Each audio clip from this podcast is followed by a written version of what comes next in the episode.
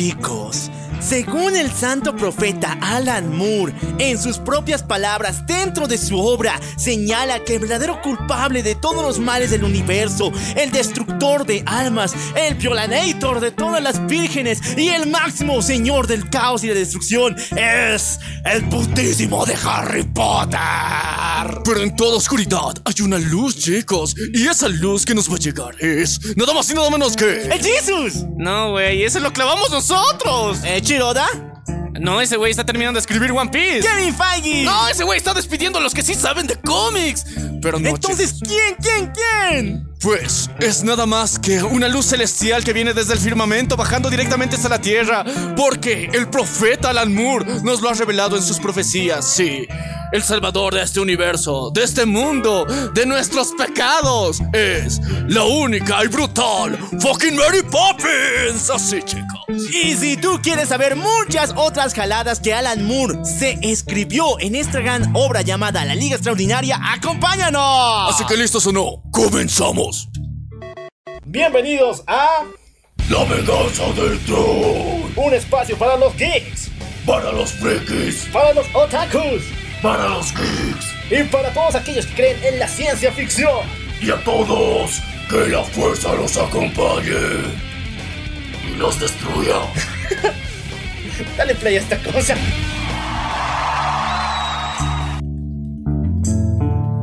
¡Escucha, mortal! Prepárate, la puta que te reparió. marrano. Muy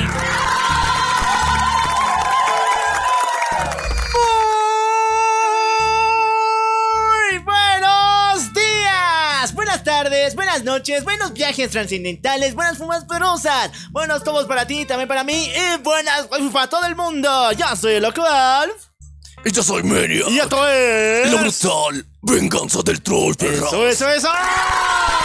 Bienvenidos a la comunidad LBTT, chicos. Y en el capítulo de hoy tenemos algo muy importante, chicos. Las sagradas escrituras de Alan Moore han llegado hasta nuestras manos para hoy revelarles la historia. Detrás de la historia, contarles la verdad de la verdad.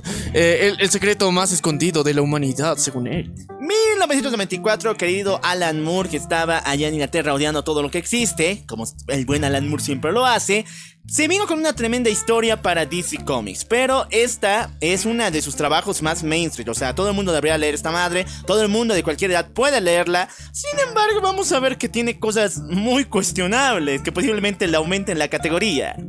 Eh, sí, así que vamos a intentar explicarlas de forma más precisa y decente que se pueda. Otra cosita que aclarar que esta historia tiene un chingo de personajes de la literatura tanto inglesa como de todo el mundo. Sin embargo, como yo no soy un experto en estas cosas, les pido su comprensión porque muchos de ellos solo van a pasar como un nombre. Si es que este cuate tiene un trasfondo súper chingón en otro libro, eh, búsquenlo, se van a maravillar seguramente. Sí, no, y, y es que Alan Moore se nutrió de verdad, definitivamente, de un montón, digamos, de, de escritores, de autores, para meterlos en esta obra y, y aglutinarlos, ¿no? Estos personajes brutales. Pero eh, los que sí tienen más canon, más exploración del personaje, se los vamos a contar así, como los protas, protas. Pero los restos sí pasan como unos cameos muy chidos, muy chingones, pero nada más. Así que si ustedes lo aman, quieren, conocer la historia de alguno de estos personajes, déjenlo en comentarios o en nuestro servidor de Discord para que nosotros hagamos la investigación respectiva y les contemos su historia. Bueno, empezamos todavía. Esta historia ocurre en el 1898, una época donde Inglaterra ya era prácticamente un imperio en la tierra. Recuerden que por aquellos momentos ya los Estados Unidos lo habían perdido, ya estaba completamente independizado, pero tenían tantas colonias, tanto en África como en Asia, que el imperio británico existía como tal. O sea, todos los países del mundo le teníamos que dar gran pleitesía y amor a la corona de la reina Victoria. Eh, sí, qué tiempos, ¿no? Qué épocas aquellas donde todos nos inclinábamos. Sí, o sea. buenas tardes, sí. Sir Brian Stone y Kevin Stone estaban ahí. Oh, sí. Y tomábamos el té a las 5. Sin falta. Sí, y levantábamos el dedo meñique. Pero, obviamente que el mal está por todas partes. Un mal antiguo. Y para eso la reina Victoria ha creado un nuevo departamento dentro de lo que sería la inteligencia británica. Manejada por un hombre obeso, completamente gordo, que solo sirve para comer panqués, comer horribles tartas de anguila y fumar todo el día. Y aunque no me lo crean, este hombre obeso es el mejor agente de espía que ha tenido la corona británica. Admiren al poderosísimo James Bond. ¿Qué? ¿Gordo y qué? Ya. Gordo, fe- fetichista con los panqueques de anguila y un fumador empedernido. ¿Ese es James Bond? Eh, según Alan Moore, un buen agente gubernamental no es fitness, pues. Un buen agente No, es que- espía tiene que mantener las apariencias. Y este mal, cuate más se mete con la burocracia. Entonces ha defendido la corona británica en su manera de espía, siendo burócrata y tener relaciones con todo el mundo. Así que para eso necesitas, pues, el fitness. Sí, o sea, gracias a, al poder que ha tenido, gracias a meterse en esos círculos más profundos de, de- de círculos sociales ahí de élite, eh, lo único que puede sacar provecho de ahí es comer. Así que él lo hizo y él demostró eh, físicamente cómo era de chingón. Bueno, sí, si te vas a meter con gente muy rica que a veces Come bien rico. Está muy rico, pues también tienes que aparentar. Ahí está la panza. O sea, mayor espía no hay. Sí, chicos, aquí está el, el fucking James Bond. James Bond manda a una nueva recluta, la cual se llama Nina Harper. Nina Harper es ni más ni menos que la esposa del pinche Drácula. Pero digamos que en la historia de eh, lo manejan lo, lo que manejan los ingleses de Drácula, Drácula tuvo un sirviente al cual sobrevivió después de la matanza de su libro de Stoker y después recién ese sirviente viajó a Inglaterra, se casó con Nina y su esposo se llamaba William Harper. Así que él es como el Drácula inglés y su es, es la esposa de, de ese tipo, no del Drácula de, de Transilvania. Transilvania. Ya, entonces es como que... Eh, la esposa del sirviente de Drácula. La esposa del sirviente de Drácula, ok. Y no le quería mucho a su esposo, al parecer. No, para nada. Lo que nos cuentan de Nina es de que esta tipa, después de pasar casi dos siglos viviendo con este maldito vampiro, se separó de él matándolo, puso una estaca en su corazón y al terminar la mansión ella quedó siendo inmortal, solamente que sin su gusto por la sangre porque ese, esa maldición del vampiro había terminado. Sin embargo, hay una cicatriz, todo su cuello está gobernado de cicatrices porque el maldito de su esposo cada día la utilizaba como su único... eh, Alimento. portador de alimento, la única bolsa de sangre que tenía a la mano. Ah, chale. Pucha, no, F por la minita. Pero eh, lo, lo importante es que ella, pese a todo esto, ha, ha desarrollado un no apetito por la sangre de forma regular. sino- Y es inmortal. y es inmortal, entonces es como que es joven eternamente. Y es una de las agentes más activas que tiene nuestro querido James Bond. Y bueno, muchachones, le mandan a nuestra querida Nina a viajar al pinche África, donde aquí tiene que salvar al máximo héroe de la corona británica. Este tipo es el que descubrió las minas de Salomón. Este tipo es la leyenda en la cual se inspira Indiana Jones. Admiren al poderosísimo líder de la Liga Extraordinaria, Alan Quatermain. El cuaqueque. Alan Quatermain. Alan Quatermain, chicos. Y sí, gracias a él explotaron todo el África, las minas de diamante, la esclavitud que sigue ahora es culpa de Alan Quatermain. Pero muchachones, aquí viene algo muy fuerte, ya que nuestra querida Nina toda su vida ha, estado enamorada de Alan Quatermain, ya que en los libros que llegaban a Inglaterra respecto a este tipo y sus leyendas de cómo descubrió el Congo y esas mamadas, siempre señalaban que el tipo era guapo, de que siempre mataba a los villanos de una sola bala, era inmortal, tenía todo el poder encima, era un tipo completamente indestructible. Pero cuando va a buscar al verdadero Alan Quatermain allá en África, el tipo es un vagabundo, borracho, malviviente y está más viejo que tu cenicero o tu trapeador. En serio, este cuate es huesos y carne. Ya no existe el Alan Quatermain que todos queríamos. El mamadísimo, ¿no? No, ahora solamente está el Vegetas. Solo el vejetes, chicos. O sea, y es la decepción. O sea, ella se consolaba con esos libros. O sea, ella, est- ella vivía más tranquila en su reclusión con eso, con la esperanza de alguna vez conocer a este gran héroe de la literatura Inglesa. Entonces, qué decepción, ¿no? La traición, hermano, cuando conoces a este. Pero lo que pasa aquí es que un grupo de malvivientes allá en África quiere abusar de Nina cuando lo ve, pero Alan Quatermain demuestra de que aún siendo vejete, tiene el revólver bien puesto. Y eso es por dos, si me han entendido. Porque este maldito dispara una bala y aniquila a todos. Luego, los malditos van a buscarlo y le siguen hasta el puerto. No hay nave de cómo escapar, todo el puerto está vacío. Pero Nina dice, no, aquí tengo a un amigo que nos va a ayudar, nos va a hacer el paro.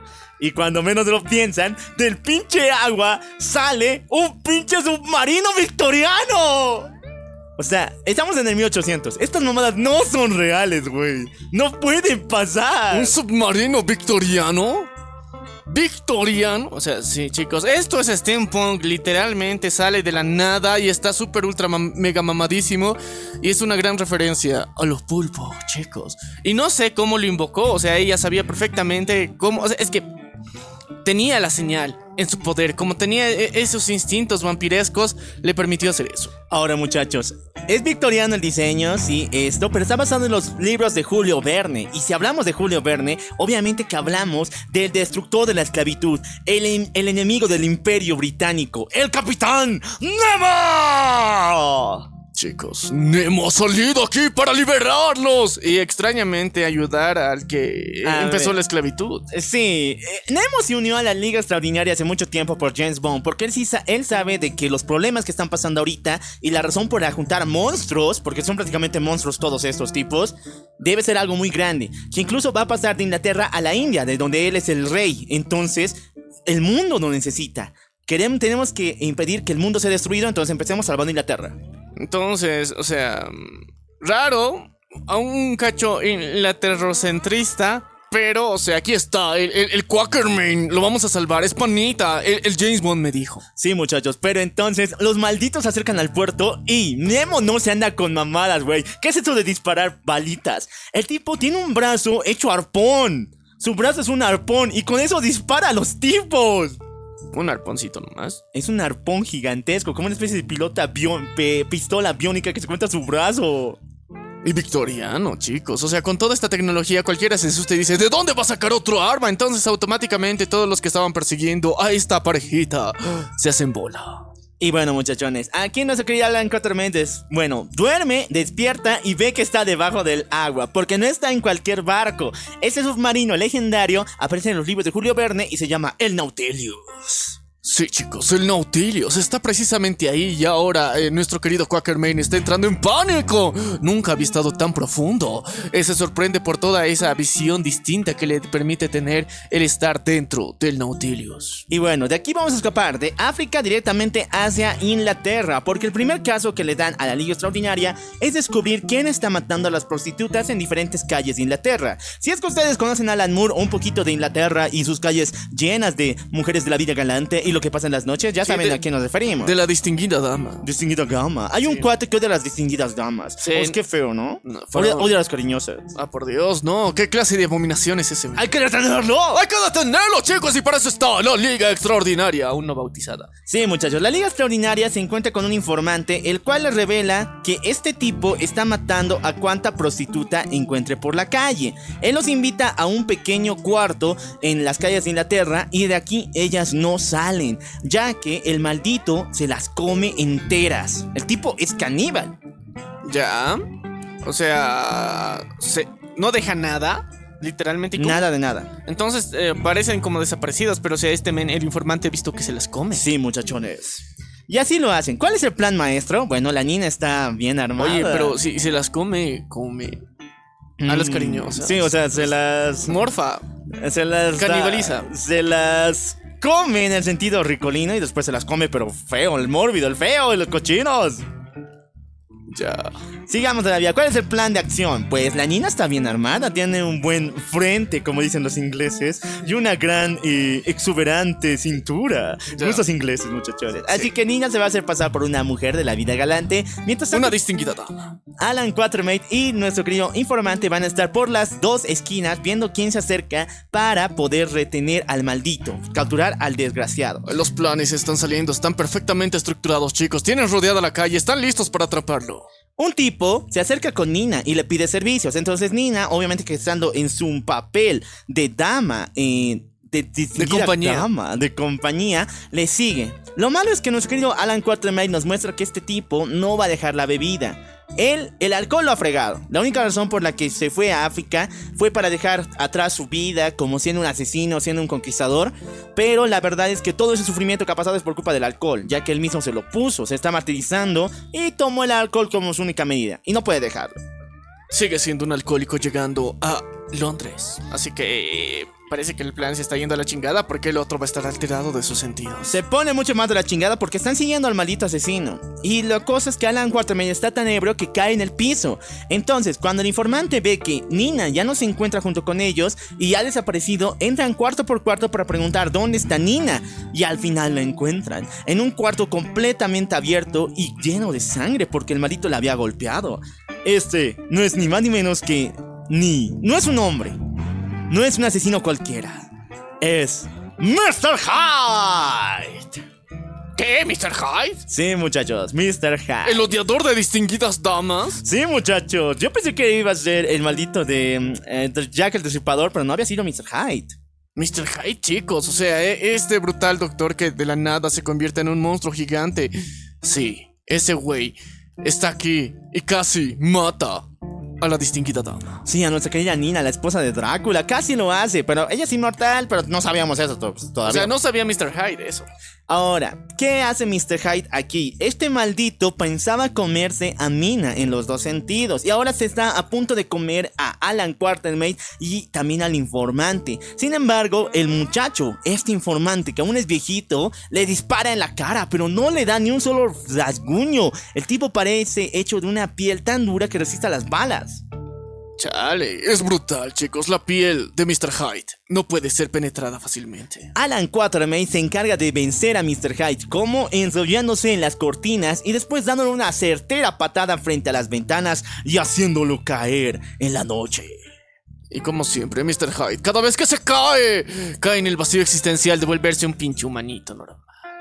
Obviamente que nuestro querido Mr. Hyde cae al piso y está reducido, está completamente eh, desmayado. No, y se convierte otra vez en humano. Un poquito, no, todavía no, pero la cosa es de que nuestra Nina revela de que había una segunda misión en esto. No era solamente detener al asesino, que ya lo han detenido. Incluso Alan Quatermain quería matar a Mr. Hyde para impedir que vuelva a hacer cosas malas. Pero Nina le dice, no, tenemos una segunda misión. Ay, pues yo no nunca me enteré. ¿Y cuál es esa segunda misión?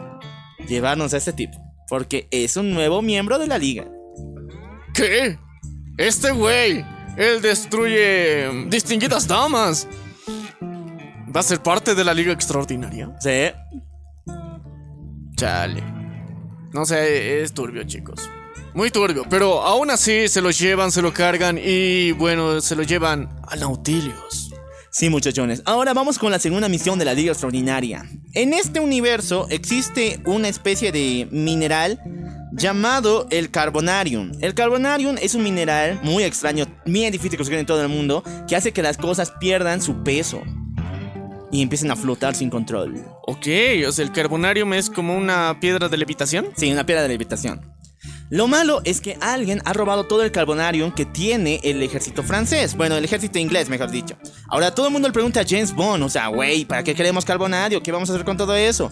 No, es que les cuento que había proyectos de aquí a unos 5 años de que Inglaterra llega a la luna. En micho- 1800. Sí.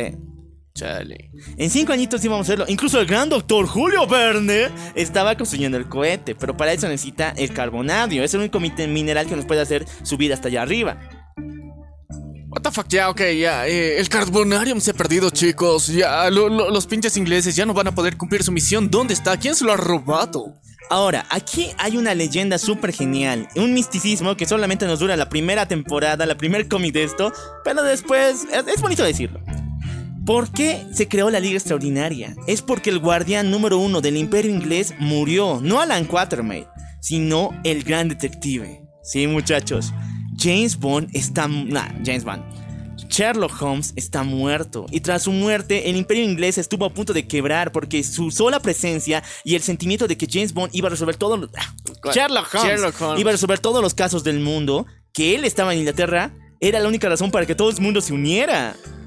Pero ahora que ya no está el querido Sherlock, todo se va a la chingada. No, ahí no está su hermanita, Elona Holmes. No, esa pendeja todavía es muy niña para empezar a hacer estas cosas. Sí. Solamente tenemos al buen James Bond y, y, bueno, la Liga Extraordinaria que piensa sustituir esos gigantescos zapatos que ha dejado nuestro querido Sherlock.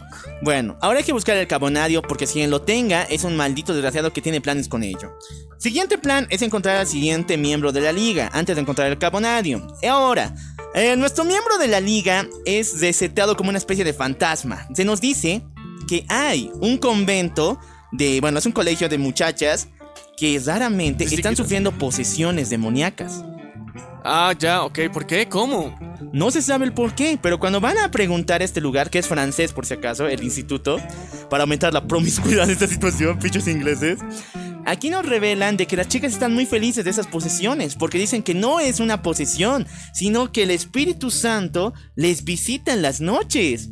Y de que, de hecho, muchas mujeres que fueron poseídas por este fantasma han quedado embarazadas. Entonces es el Espíritu Santo que se está volviendo a los cuerpos de las mujeres. ¿Hay más mesías? Sí, muchachos, y todas están, todas están felices, o sea, todas quieren tener al nuevo Jesús. Por eso dicen que el fantasma me posea, güey. Yo quiero, chico. Y la cuestión es que lo- los ingleses dijeron, eso no es de Dios, de nuestro Dios anglosajón. No, no es, no, eso no está permitido en la iglesia anglosajona, sí, eh, anglicana, no. Está per- permitido divorciarse, pero no posesiones demoníacas. Ahora, Alan Quatermain dice claramente, esta misión es para matar al monstruo, matar al fantasma o para llevárnoslo como prisionero. Obviamente que esto es porque la liga necesita más fuerza y nos vamos a robar al pinche fantasma. Hay que atraparlo vivo, esa es la misión. Y bueno, si vamos a poner carnada, si a este tipo, a este fantasma, el Espíritu Santo, le gustan las mujeres jóvenes y tan lindas, tenemos a Nina, ¿o no? Sí, entonces vistamos la de monja y metámosla a este convento. Este colegio. A este colegio. Este colegio también tiene unos temas muy raros que al final les voy a contar. ¿Por qué? Porque este colegio eh, está hecho permanentemente. Bueno, primero es para las clases altas. Solo las mujeres mm, de familias muy importantes vienen acá. Ya. Segundo, está hecho para crear o volver a estas niñas que ven acá en trabajadoras sexuales de las familias altas. Ah, distinguidas damas finas. Así que lo, por eso también están muy mal de la cabeza y piensan en estas mamadas. O sea, son distinguidas damas muy finas, chicos. Y ahí, entonces. es ¿qué- un otomo. Pero es una dama, chicos. Damas muy finas. Entonces nuestra querida Para la realiza. Nina tiene que encontrarse con Madame Reuch, el cual es la que regenta este maldito lugar y le muestra todas las perversiones que hacen. Y es un, es un tomo que no es digno de verse para niños, en serio. Si dicen que esta mamada es para todo el público, mienten, porque es muy fumado y tiene un chingo de fetiches raros. Rico. Ya, lo importante es que Nina ya ha aprendido cómo ser una estudiante de aquí y ya está lista con su traje colegial y todo eso, se pone a dormir. Pero entonces, el fantasma no la toca a ella. El fantasma toma a una de sus amigas y esa está flotando en el pinche aire. What the fuck, ¿cómo? Está flotando. Entonces Alan Quatermain abre los ojos. Dios santo, el fantasma es real, hay que atraparlo. ¿Cómo? Y Nina agarra un bote de pintura y lo arroja al pinche fantasma, revelándonos que obviamente no es un fantasma, no es el Espíritu Santo, es un monstruo. Un monstruo más de la liga, el hombre invisible. Sí, el. ¿Cómo se El estrenador de distinguidas damas finas. Este desgraciado es un monstruo. E incluso una de las chicas dice, no importa que el fantasma me haya abrazado así. Guiño, guiño. Estoy feliz de haber sido poseída por él. Ah, Sí, de que bueno, pues esas chicas están mal a la cabeza, güey. Tan tuca. ya, pero o sea, im- imagínate, o sea, vivir en un, en un lugar así tan encerrado donde todo el rato solamente te dicen, o sea, ponen esta posición, te va a encantar cuando, eh, cu- cu- cuando, cuando, cuando trabajes, y, cosas así, o sea, returbio. Bueno, ahora ya han atrapado a ese fantasma, le hacen la prueba, le hacen el test, revelándonos que es inglés. Este tipo se llamaba Mr. Grimm. Mr. Grimm había sido partícipe de un experimento donde se le bajaban los píxeles del, del cuerpo por medio de una luz retráctil, una pintura extraña que se puso él. Lamentablemente cuando se la puso era completamente imborrable, así que todo su cuerpo es transparente. Incluyendo sus eh, órganos internos. Y otra cosa es que puede aprovechar esa habilidad y volverse intangible, pero eso pasa de vez en cuando, no es todo el rato. Tiene que concentrarse mucho para eso. El maldito viajó a Francia, se dio cuenta que existía ese colegio porque él viajaba por todas partes, viajando entre personas ricas, estando en medio porque era invisible, y viajó a ese lugar y se hizo de las suyas. Sí, dijo, o sea, ¿y ¿dónde, ¿dónde estrenan a las distinguidas damas que tienen estos carnales? ¡Ah! vamos a ir directamente a la fábrica. Ahora sí, hay el interrogatorio de Mr. Hyde. ¿Por qué? Porque Mr. Hyde no es solo una persona, son dos, es como Hulk, muchachones. Mr. Hyde es la parte negativa del verdadero doctor que se hizo ese procedimiento. Él se llama Mr. Jekyll. El doctor Jekyll o Mr. Jekyll había hecho un experimento para poder dividir su parte negativa y su parte buena, quedando solamente su parte buena y eliminando la negativa. Sin embargo, este cuate estaba tan mal de la cabeza y tenía tantos deseos reprimidos que su parte negativa evoluciona en este maldito simio gigantesco llamado Mr. Hyde. O sea, en vez de nerfearse, lo potenció Porque este cuate estaba mal de la cabeza. por sus cochinos pensamientos. Sí, muchachos. Así que Mr. Hyde es un monstruo que vive, come, toca, violinetas y otras cosas, solo porque le da la gana. Ese es su estilo. Es la parte negativa, Reprimida. reprimida de- del Dr. Jekyll. Y, con base en eso, ahora el interrogatorio está dando unos pistas de cómo ha sucedido todo este proceso. ¿Quién mierda fue? ¿Qué es lo que hace? ¿Qué es lo que le impulsa? Y nos damos cuenta que es una completa bestia. Ok, toda la liga está reunida e incluso les dan tratos a cada uno de ellos para que peleen por la corona. A Alan Quatermain le van a dar la nueva insignia de oro y un reconocimiento especial, volviéndolo a las Fuerzas Armadas. Y otra cosa es que le van a dar un chingo de plata. A Nina no se dice exactamente qué, pero lo que ella ha pedido es que le dejen vivir todavía bajo la ala de la corona eh, inglesa, para que de esta forma no tenga que volver a su casa o encontrarse con sus parientes nuevamente. Luego, a nuestro querido Mr. Hyde le van a dar de alguna forma la solución a su problema para que deje de evolucionar de esta forma. Y después a Mr. Grimm le van a dar el perdón real, haciéndole ya no culpable de los actos de violinación que había hecho. Sí, o sea, de, de ahora en adelante va a estar perdonado y bueno, ya no va a tener que ir a la cárcel como ahorita. O sea, es que eh, les hizo el milagrito a la gente equivocada ya. Oye, sí, maldita sea. Entonces, ¿qué quiere Nemo? Ya les he contado. Este tipo es el único que está en la liga sin interés para ayudar al prójimo. Porque si nos joden en Inglaterra, nos joden en la India, ¿o no? Sí, no necesariamente, pero en esa época sí, chicos. O sea, sí, en esa época era un- un- una época difícil para la India. Bueno, lo importante es que ahora tienen la nueva misión, encontrar el Carbonadium en alguna parte del mundo. Esto los va a llevar al barrio chino de Inglaterra, porque en esos tiempos En el barrio chino, había una enorme cantidad de personas asiáticas que viajaban a Inglaterra por N motivos. Así que toda la liga va por acá. Y cuando por fin entran a los barrios chinos, nuestro querido Alan Quatermain y Nina van a una habitación de hotel, porque piensan que al lado de la pared de la habitación en la que van a estar, se va a llevar a cabo una reunión especial de estos señores chinos malvados que están guardando el, el, el Carbonadium. Ya, entonces, eh, eh, en un motel secreto en el barrio chino van a hacer la negociación. Van a observar quién está robando el Carbonadium, pero lo que ven realmente asusta a Alan Quatermain, algo que nunca el tipo había visto. El cuate quemó indígenas con fuego, con, la, con no sé, con bombas molotov, con Sí. fusiles, pero Sí. lo que le sorprendió, Conquistó el Congo. sí, lo que le sorprendió fue ver a un, un chinito torturando a otro en una especie de reunión satanista. O sea, no es malo ni es pecado cuando lo hace un blanco con otras razas, pero cuando lo hacen entre ellos, uta, no. Qué salvajes. Esto lleva al máximo exponente de su miedo, está completamente alterado, que se roba el arpón de Nemo del Nautilus. Está tan asustado con volverse a encontrar a ese chino que le va a disparar con el pinche arpón. Ah. Eh, armas vergas, chicos. O sea, reacciones vergas a situaciones bien vergas. Pero eh, está- se está paniqueando bien feo eh, eh, nues- nuestro querido Alan Quakermain. Pero esto no impide a que sigan con su misión de buscar este extraño mineral. Ok, arman todo el plan. Van al alojamiento, piden la habitación y fingen ser esposos. Algo que no les gusta para nada a este, a este dúo de Nina y Quatermain. Ya que Alan siente que Nina es una de esas mujeres ma- machorras que nos quieren imponer el feminismo y esas cosas. O sea, nadie puede dominarla. Y obviamente que Nina siente que este cuate que era mi héroe de infancia es un viejo borracho y machista. Así que Sí, no. no es que ella no se quiere meter con el brutal, asqueroso y demencial patriarcado. Así que, chicos, eh, o sea, nuestro Alan Quakermain es un patriarcal. Eh, inglés. Y bueno, seguimos con la historia, seguimos con esta leyenda. Esta leyenda continúa, chicos. Sí.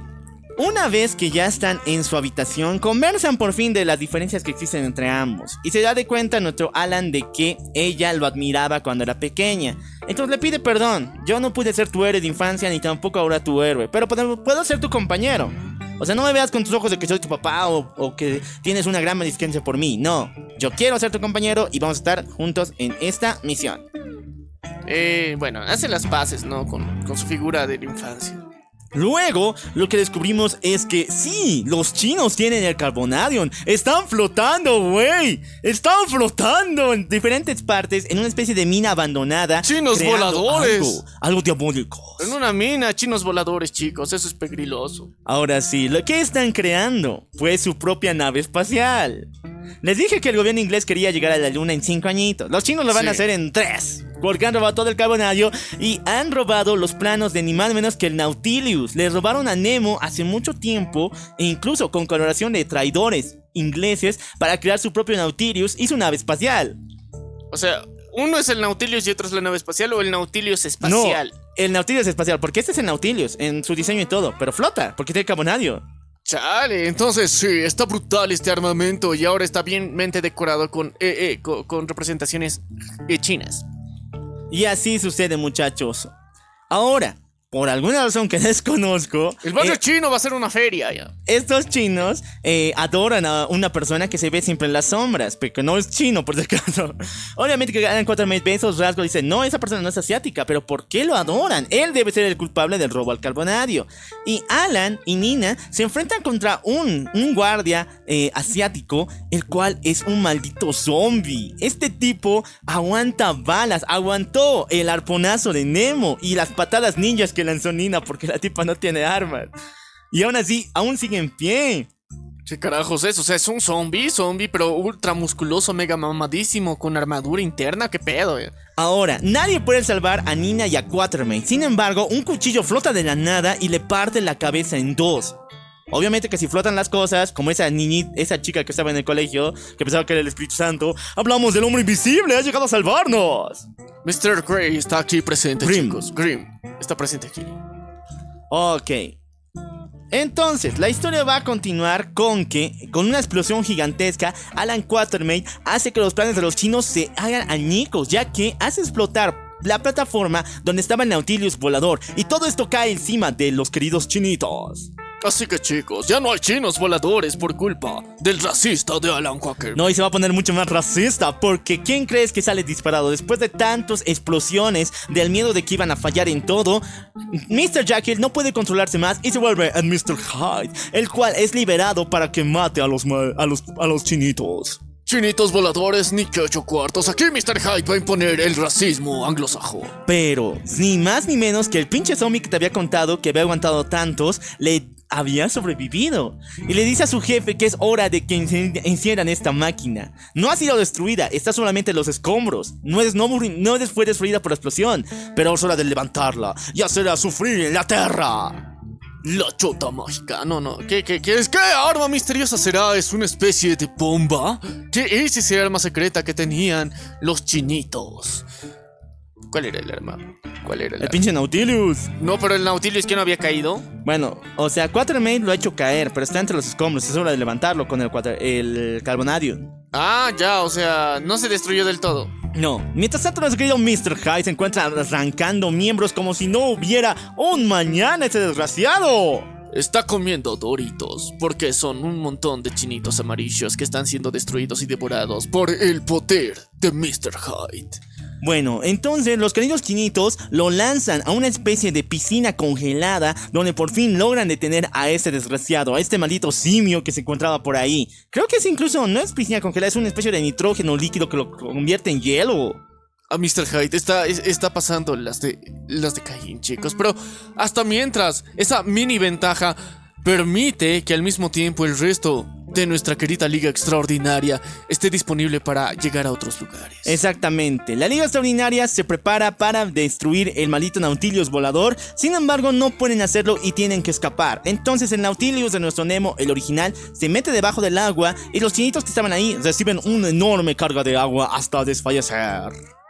Les hacen la morición ahogándoles. Ahora, la liga está en pijama. Están completamente mojaditos, muchachos. Tuvieron que escapar de golpe en el Nautilus y ahora están temblando, esperando nuevas órdenes de qué va a suceder. Ahora, ahora se supone que ya han encendido esa máquina. ¿Cómo lo van a detener? Ahora, nos cuentan de que James Bond no es el líder del grupo. Por fin, a ver, decidite quién es entonces. A ver, todo esto es culpa de la corrupción del imperio inglés. Porque el puesto de líder de la Liga Extraordinaria había sido subastado, ya que la Reina Victoria nunca pensó que esta liga se iba a llevar a cabo o que iban a encontrar a monstruos adecuados que iban a tomarla. Entonces, ¿quién tomó este lugar? El hombre más rico de Inglaterra. Y este es el tipo que robó el cuaternario para el carbonario para los chinos. Y ahora, una leyenda más. Este es el sujeto que mató a Sherlock Holmes. ¿Quién? Todo el mundo lo conocía como M, el señor M, en todas partes. Eh, sí se conocía al jefe de la Liga Extraordinaria. Pero si es que ustedes toman mucha atención y saben de los cuentos de, de Sherlock Holmes, hablamos del doctor Moriarty. ¿Qué? ¿El doctor Moriarty es líder de... ¿Qué carajos? El doctor Moriarty hace mucho tiempo se encontró con Sherlock Holmes y pelearon en una cascada. En esta cascada ambos cayeron. ¿Como agarró- Naruto? Sí. Igualito a Naruto. La agarró del cuello y cayeron contra una roca. Sin embargo, quien sobrevivió fue el maldito de Moriarty. Y ahora está pensando subir a toda Inglaterra ahora que ha matado a su máximo defensor. Y él mismo al mismo tiempo se estaba auto intentando detener con la, o sea, robando el Carbonari y al mismo tiempo administrando la Liga Extraordinaria. Mm, No. Lo que pensaba exactamente Moriarty era tener a la liga para después utilizarlos como sus monstruos, sus Ah. propias creaciones. Simplemente estaban llevándolos de un lugar a otro, haciéndolos saltar de chino en chino para que estuvieran dispersos, nada más. Ay, ay, ay, y al, y al occidental que veneraban los chinos era el Moriarty. Sí. Pucha. Chale, pinche Moriarty, usted es diabólico. Entonces, Moriarty sobrevivió a ese golpe tan fuerte y luego escapó, llevándose consigo el carbonario y señalando de que él es el nuevo líder de la Liga Extraordinaria. Entonces, todo es una trampa, la liga nunca existió, todo está muy mal y esto hace de que el grupo se desintegre, prácticamente. O sea, to- todo lo que les ha unido ahora. El villano nos contrató, no jodas, ¿o no? Qué mierda. Con razón siempre fallábamos. Obviamente que Nemo es el primero en reaccionar, dice no, o sea, Inglaterra siempre jode, siempre nos ha buleado, siempre nos ha Sí. mal. Sí, nos no hay que confiar. No hay que confiar en estos putos. Me voy con el Nautilus. Pero entonces Nina les pide que por favor se sigan uniendo como grupo, ya que son lo, o sea, es lo máximo que van a tener, poseer ellos como familia. Si no, entonces cada uno por su lado y van a, de- man- no van a poder sobrevivir allá afuera, porque les van a seguir cazando y la única forma de estar es estando juntos. El poder del amor y la amistad, chicos, ha surgido otra vez dentro de este equipo. Ah, pero ¿qué crees? El pinche hombre invisible ha llegado. Él había desaparecido porque todo el mundo le había tirado de muerto porque no encontraban pues su cadáver. Sí, ya la cuestión es que viene así con, eh, con la facha más fachera facherita de, de la época. Y aún así es agarrado por el Capitán Nemo. Sí, porque nuestro querido hombre invisible, Grimm, había desvelado toda la verdad. Ni siquiera James Bond les había dicho todo esto del Dr. Moriarty y quién es el verdadero líder. Pero este se había metido en las calderas más profundas del Nautilus volador para descubrir quién era realmente Moriarty. Eh, ya. El ayudador de pibes. Y ahora dicen, ¿y qué pasó? ¿Cuál es el plan de Moriarty? Ah, te cuento que no es solo el Nautilus volador. ¡Es una pinche nave negra gigantesca hecho dragón! ¿Qué? Nave. O sea, aparte del Nautilus volador, sí. nuestro Moriarty tiene su propia nave. Y él se va a utilizar ahorita para romper Inglaterra. Uh, entonces por eso, o sea, ha, ha dividido en dos partes, digamos, Sí. todo el cargamento. El Nautilus volador para los liga, pero el verdadero me lo creo yo. Ah, el, el chingón, el facherito, el que sí estaba listo. El, el negro. El negro. Ya, chale, y es una especie de dragón volador. Y no es solo un dragón, tiene un pin. Como el carbonario no es un mineral tan poderoso, tan experimental, lanza un pinche láser que destruye toda la ciudad de Inglaterra, toda Londres prácticamente. Mientras está volando, o sea, eso no lo puede detener, no lo puede controlar porque aún todavía no ha hecho los experimentos suficientes para encontrarle ese poder. Ahora Nemo está traumada, cosas que vuelan, los, los hindús sabemos que no hay que agarrar esa madre. Pero entonces Niña dice, no, capitán, usted tiene algo con que ayudarnos. No tengo nada que vuele, mujer. Solamente tengo un pinche globo aerostático. ¿Y crees que vamos a vencer al Moriarty con un pinche dragón en un globo aerostático? Sí, no hay de otra. Entonces meten al pinche globo. Sí, chicos, eh, la, la, no sé, la astucia de la Liga de la Justicia es tan grande que ahora, a través de un globo, van a intentar chingarse a un dragón de metal volador. Ahora, si pensaban que era mucho racismo, prepárense para esto, porque los chinitos llegan volando en mini naves, que ni siquiera son naves, son cometas con misiles lanzados desde la maldita, el maldito dragón. Sí, e- e- es raro. O sea, Es- ni siquiera, ni siquiera son misiles, son juegos artificiales. Es que son como parapentes, pero o sea, de color. Es que hasta se han dado la molestia de ser armas con un diseño bien cool. ¿ya? O sea, sus cometas tienen diseños bien cool. Entonces, con eso están atacando al, al pobre globito. Sí, a la liga extraordinaria. Globito. Obviamente que la liga logra superar todo esto. Mr. Hyde, que ya se había liberado del maldito nitrógeno congelado, salió muy despedido, muy enojado a chingarse a los chinitos. Nemo está piloteando el globo y están sobreviviendo al ataque de todos estos.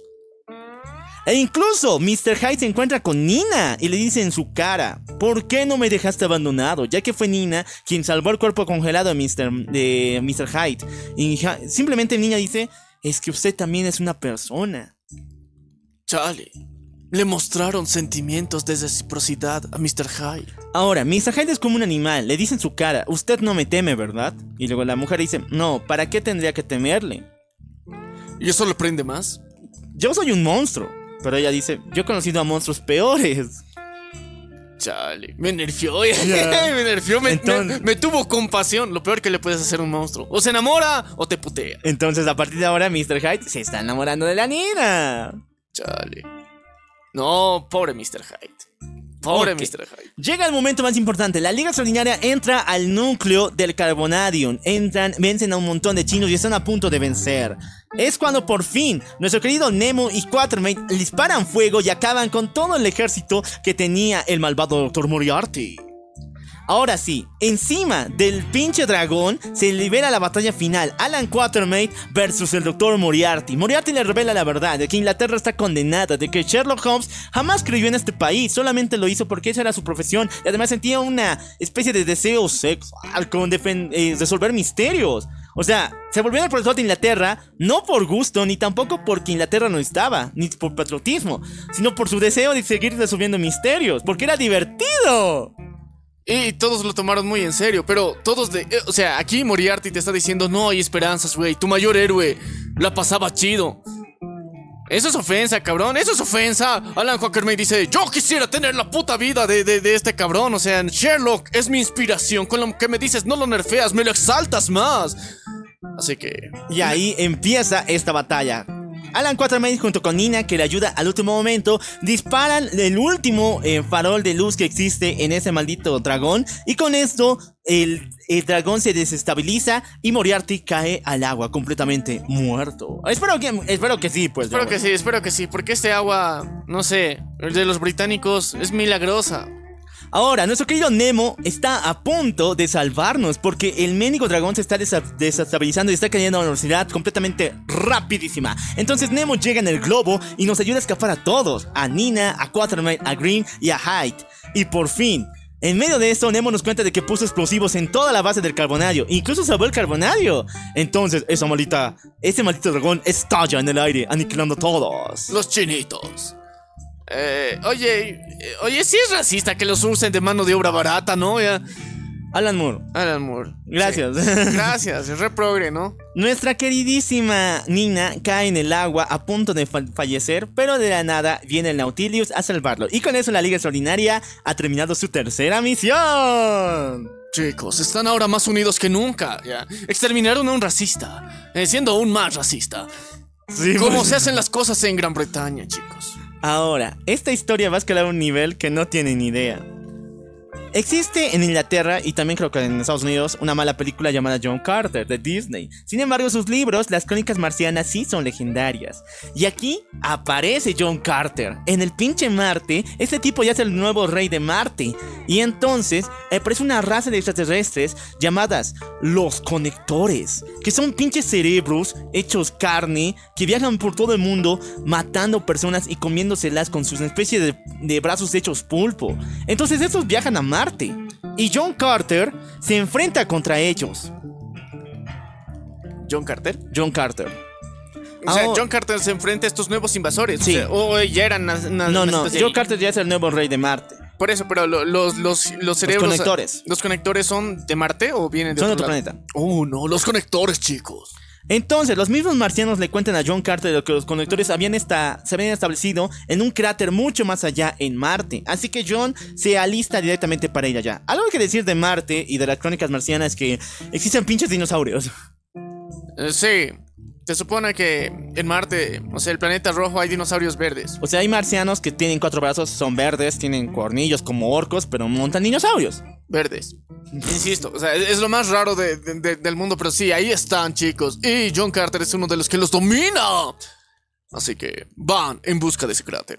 Entonces, John Carter, junto con todos sus soldados, y algunos humanitos, porque él también trajo su propia raza acá, y además sus hijos y todo eso, eh, van a busca de estos malditos. Y cuando por fin los encuentran, empieza la matanza, muchachos. A caballo, a dinosaurio, mejor dicho, eh, John Carter y ejército van a matar a, los, a todos los conectores que han podido encontrar en este cráter. Sin embargo, habían dejado algo, ya que los conectores habían dejado sus naves bien clavadas en Marte y estas se levantan para escapar. Y buscando el siguiente planeta donde puedan hospedarse. Y bueno, ¿cuál es el planeta que le sigue a Marte? La Tierra, perras. Entonces, John Carter pide que lancen un rayo láser ultra poderoso para aniquilar a todos, porque John Carter viene de la Tierra. Tiene recuerdos de ahí antes de ser rey de Marte. Y lo lanza. Sin embargo, este no da ningún resultado y con esto la nave logra escapar. Entonces, George Carter está muy triste porque dice, Dios santo, lo que se viene para la Tierra es algo horrible. Chale, güey. Nos mandó la invasión el muy puto.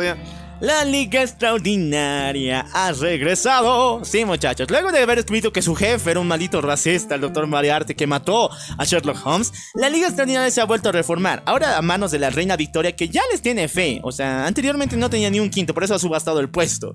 Pero actualmente ya le tiene un secretario, que es el James Bond, que de nuevo vuelve a ser ahora el líder oficial de esta liga. Ya, pero muy hija de puta la reina, porque imagínate, o sea, eh, le saca beneficio a todo, o sea, bien a lo inglés, ¿no? Era de, no les tengo fe, ¿quién quiere el puesto? Lo subasto. O sea, más dinero para la realeza. Muy vergas, por eso Moriarty se pasó de lanza. Ahora, algo ha pasado en los campos de Inglaterra.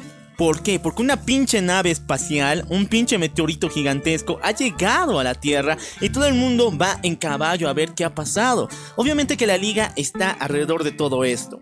Y lo que encuentran al abrir la pinche nave espacial es a un conector. Es un pinche cerebro hecho pulpo, una especie de ratón cerebro, no sé qué carajos es eso. Ay, no, chicos, llamen a Dios. ¡Llamen a Dios! Está muy potente esa mierda, así que no, no, no le, no le tiren bola, no, no, no, no, no se acerquen demasiado. Es pegriloso ver estas cosas. Otra cosa es que Mr. Hyde ha desarrollado una especie de gusto por oler, por sentir y por comer estas cosas. Como, o sea, es amor a primera vista, o sea, era de Eh, amor a primera estómago. amor a primera olida. o sea, este tipo, Sí. tú sabes que es perversión total, ¿no? Ya. Le gusta todo, le da todo. Entonces dice, "Mm, ¿cómo se sentirá comerse un alienígena? Me prende. Me, me pone haidiento.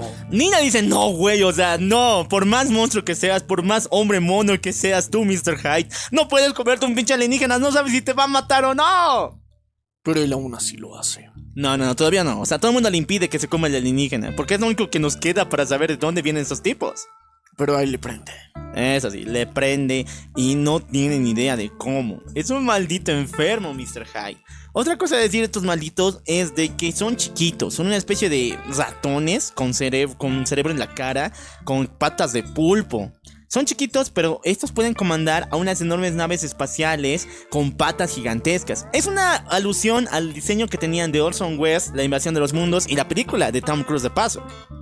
Ah, ya, ok, ok. Entendí la referencia, pero aún así este pinche cerebrito es maquiavélico. Así que los aliens nos, y nos invaden, güey. ¿Cómo nos invaden? O sea, ya llegaron en el pinche meteorito. ¿Qué más pueden hacer?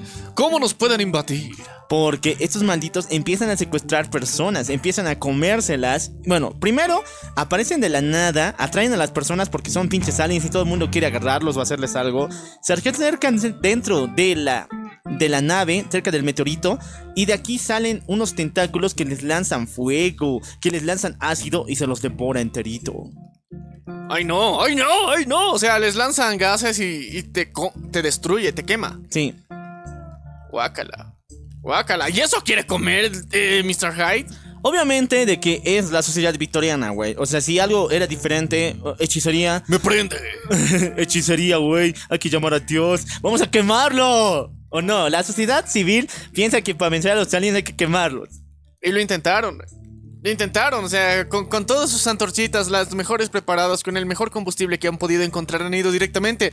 Ah, con que estos putos nos quieren quemar. Nosotros primero, vamos a lincharlos a los putos. Sí, pero obviamente que eso no va a salir nada bien. Y los aliens atacan a la sociedad de este, ese grupito de personas que fue a atacarlos. Mr. Hyde tiene que hacer de las suyas y por fin, por fin se come un pinche alien. Como si fuera chicle, viejo, como si fuera espagueti. ¿Y qué tal le supo? Como pollo, viejo. Como pollo, oh, los aliens saben a pollo. Es muy feo, muchachos, porque el maldito, el pinche alien está temblando. Nunca he visto una criatura tan carente de raciocinio, de, de verdad, de iluminación, para que se lo coma. En su sociedad nunca nadie se ha comido a nadie. Pero este sí, él no perdona, él es Mr. Hyde. Mr. Hyde se siente muy mal del estómago, así que hay que llevarlo a una casita, porque le he dicho, comer alien no está bien. Aunque sepa pollo. Muchachos, entonces el ejército inglés ya le ha vuelto a perder la fe a la Liga Extraordinaria. Otra vez. Así que la reina manda al pinche ejército para que se chingan los aliens. O sea, de alguna forma podrán, ¿no? No importa que tengan armas poderosas, mega máquinas de destrucción. Nuestro ejército va a poder. Con pinche roquita y pinche fusil. Sí, va a poder, son unos cabrones esos hijos de puta, entonces van a lograrlo. Digamos. Digamos, muchachos. La Liga Extraordinaria está dentro de la casita cuidando a Mr. Hyde porque el maldito está con su dolor de estómago. Sin embargo, toda la Liga Extraordinaria está temeroso de qué pedo va a pasar a los soldados. Quieren ver cuál es el poder de ataque de esos aliens. Así que Quatermates junto con Green van por este lugar para informar a la Liga. Pero lo que encuentran es que no está solamente esa nave. Caminan un poco más y que el ejército inglés había... em, había cerrado el lugar para impedir que la población sepa que no solamente había una nave que fuera la que más se ha hecho conocer, sino que habían cinco. Y cada día está bajando una más. Puta, no, eso es una invasión. Y el pinche ejército, el pinche gobierno inglés no quiere que la sociedad despierte, que se ponga histérica. Así que eso lo está llevando en ocultitas. En secretito, una invasión. Cuando Quatermain y los demás descubren el lugar donde estaba el ejército, se dan cuenta de que ah, es una misión imposible. Existen ahí sus sombras, sus sombras de los caballitos, de los soldaditos, pero cuando se acercan, no son sombras, son como una especie de, de pintura hecha con sus cenizas en el piso. Son cadáveres. O sea, es como si un flash tan poderoso les hubiera calcado su sombra en el piso y han desaparecido ellos. What the fuck, esas naves tienen rayos láser que te fotocopian en la Tierra. Ahora, dos de esos conectores están, se encuentran. Con el nuevo que ha llegado se encuentran y entre ambos están conversando. Dicen, Oye, Y- no, no te metas con ese puto del Hyde, se comió a mi primo. Sí, se comió a mi primo. Pero eh, también nos cuentan de que estos dos son macho y hembra y están a punto de guacalo. De hacer cosas cerebrales, chicos. Ya, están a punto, se están poniendo romantics, Sí. ponen a Barry White, ponen las colisueltas, están a punto de ponerse románticos, los aliens tienen derecho. Pero cuando están a punto de hacerlo, alguien viene y les habla y dice, wow, Me prende. realmente han hecho aquí un gran show. Sí, ¿qué tal será penetrar cerebros? Pero yo conozco cómo ingresar a lo más profundo de ese gobierno. Yo sé que el gobierno inglés es fácil de tomar, pero yo conozco dónde pueden atacar para destruirlo completamente. Para no tener que eh, sufrir estos malditos campesinos que vienen a atacar. Ataquen de una vez. Pero lo único que les pido, con toda mi ayuda, es de que cuando ustedes gobiernen la raza humana, me dejen estar aquí con ustedes. Ahora, esta voz no viene de ninguna parte, no hay nadie hablándola. Pero aparece, ¿sabes por qué? Porque la persona que lo dice es el hombre invisible. Mr. Grimm está traicionando a la humanidad y a la Liga Extraordinaria. Y les está hablando a los cerebros. Les ha hablado a los cerebros. Obviamente que los cerebros no hablan humano. Además tenían ganas de, de hacer el, el, cachi- el Eh, chucuchuco. Sí, no, pero. Pero, o sea. No, no mames, o sea. Da, da desconfianza, o sea, el hombre invisible da desconfianza un chingo, cabrón. O sea, imagínate, se acerca a estos cerebros y de la nada uno flota y siente que está siendo poseída por el Espíritu Santo. ¿eh? ¡Aguácala, no! Bueno, lo que le pide Mr. Green a los malditos es que eliminen a la Liga Extraordinaria. ¿Y cómo van a hacerlo? Existían soldados eh, ingleses ahí que estaban todavía vivos, que los tenían como. Les Hicieron miles de horribles operaciones, ya lo saben, la sondita por ya saben dónde. Pero entonces los, de- los reviven como si fueran su ejército de zombies, con energía espacial. Y sí, el ejército está flotando en el aire como zombies muertos vivientes y están atacando a la Liga. Por Dios, zombies con energía verde espacial te está atacando. Obviamente que la liga ha vencido, Mr. Hyde ha destruido a todos esos zombies. Al día siguiente, después de tanta lucha contra los pinches zombies verdes, aparece nuestro querido... eh, Brutal, el único detergente traído desde la, la misma capital para todos ustedes con amor y mucho cariño para la Liga Extraordinaria y de Alan Moore. aparece Prendick, el Doctor Diablo. Ahora, él tiene su libro, Sí. son de fábulas, es una especie de cochero que viaja por las noches llevando tu alma hacia las profundidades del infierno. Hashtag el que, el, el que te llevaba cerca del jinete sin cabeza, ese güey. Pero sí, aparecieron los clientes sin cabeza. Pero lo importante es de que el Doctor Diablo es el máximo cochero de toda Inglaterra. Este tipo está en la primera, en la primera guerra mundial, de los Balcanes, de miles de guerras, y siempre ha llevado sus objetivos a su destino. Sea, Entonces, él es el transporte más seguro, es el transportador del, del 1800. yo los transporto, pibes. Pero ¿a dónde nos vas a llevar? ¿Dónde se encuentran sus antecesores? ¿Por qué? ¿Ustedes, ¿Hay antecesores? ¿Ustedes piensan que son la única liga extraordinaria? Por favor, por algo la liga, la Reina Victoria perdió la fe. Porque todos los antecesores, a todos los anteriores miembros de la liga, se fueron a la verga. Y ahorita vamos a conocerlos. ¿Por qué se fueron a la verga y conocerlos en persona face to face? Porque es necesario saber el chismecito. Ahora, no va a ser face to face porque todos están muertos. Este es el museo personal de la reina. Aquí se encuentran sus cadáveres expuestos como una especie de colección de monstruos. Donde la reina puso a las personas que trabajaron para él. Un hombre que se convertía en lagarto, un gigante, Dorian Drake, un cura, exorcista y muchos otros grandes hombres que dieron su vida por el ejército inglés. Por el gobierno inglés, pero que no pudieron sobrevivir. Ah, pregunta. Dorian Gray sí está muerto. Sí. Su cuadro está ahí, está quemado. Sí, pero es que si es, es su cuadro tendría que estar de la mierda si él está vivo. No, o sea, si destruyes el cuadro se muere él. Pero su cuadro está destrozado. Sí. Chale. Pobre Dorian. Entonces, miles de monstruos han trabajado con la reina, pero ninguna dado la talla. Entonces le dicen, eh, chicos, ahora que ¡Oh! llegan... eh, ¡Qué golosa la reina! Oh, chicos, ahora que han llegado aquí, recuerden que si fallan esta misión, este es su destino, putitos. Sí, o sea, por eso les están conociendo face to face, o sea, cara a cara, o lo que queda de su cara. Pero chicos, no se desanimen. Ahora, el plan de la reina Victoria es primero quitar todo Londres. Son, le importan el resto de, de ciudades, solamente Londres hay que evacuar a las personas lo más rápido posible. Y así lo hacen. Sin embargo, Mr. Hyde nos cuenta de que vio algo extraño la noche en que salieron a buscar a los soldados. ¿Se acuerdas? Todos salieron, Quatermain Sí, sí, sí. y Alan salieron a buscarlo. Entonces vio algo extraño por ahí. Se dio de cuenta de la traición de nuestro querido eh, Grimm. Y quiere ver dónde está, quiere buscarlo. Sin avisarle a la liga, por si acaso. Entonces le pide al cochero de que sea su cochero personal ahora, de que le lleva los destinos que él quiere. Y Nemo le dice de que sí, ahorita necesitamos coche, entonces anda, güey, búscate la vida. Y entonces, Mr. Hyde, con el cochero del diablo, está en camino a buscar el cuello del putísimo de Mr. Grey. Mr. eh, Hyde se encuentra con una especie de iglesia donde aquí va a esperar al maldito de Grimm, porque sabe de que ese tipo no se aguanta con las monjas. ya. Eh, Le, le gustan monjas. Entonces, él eh, empieza a buscarlo. Y de paso, Nemo se encuentra junto con él y le está a punto de ayudar en todo lo que necesite. Obviamente que Nemo no sabe de esto, porque Mr. Hyde lo hace sin avisarle a la liga.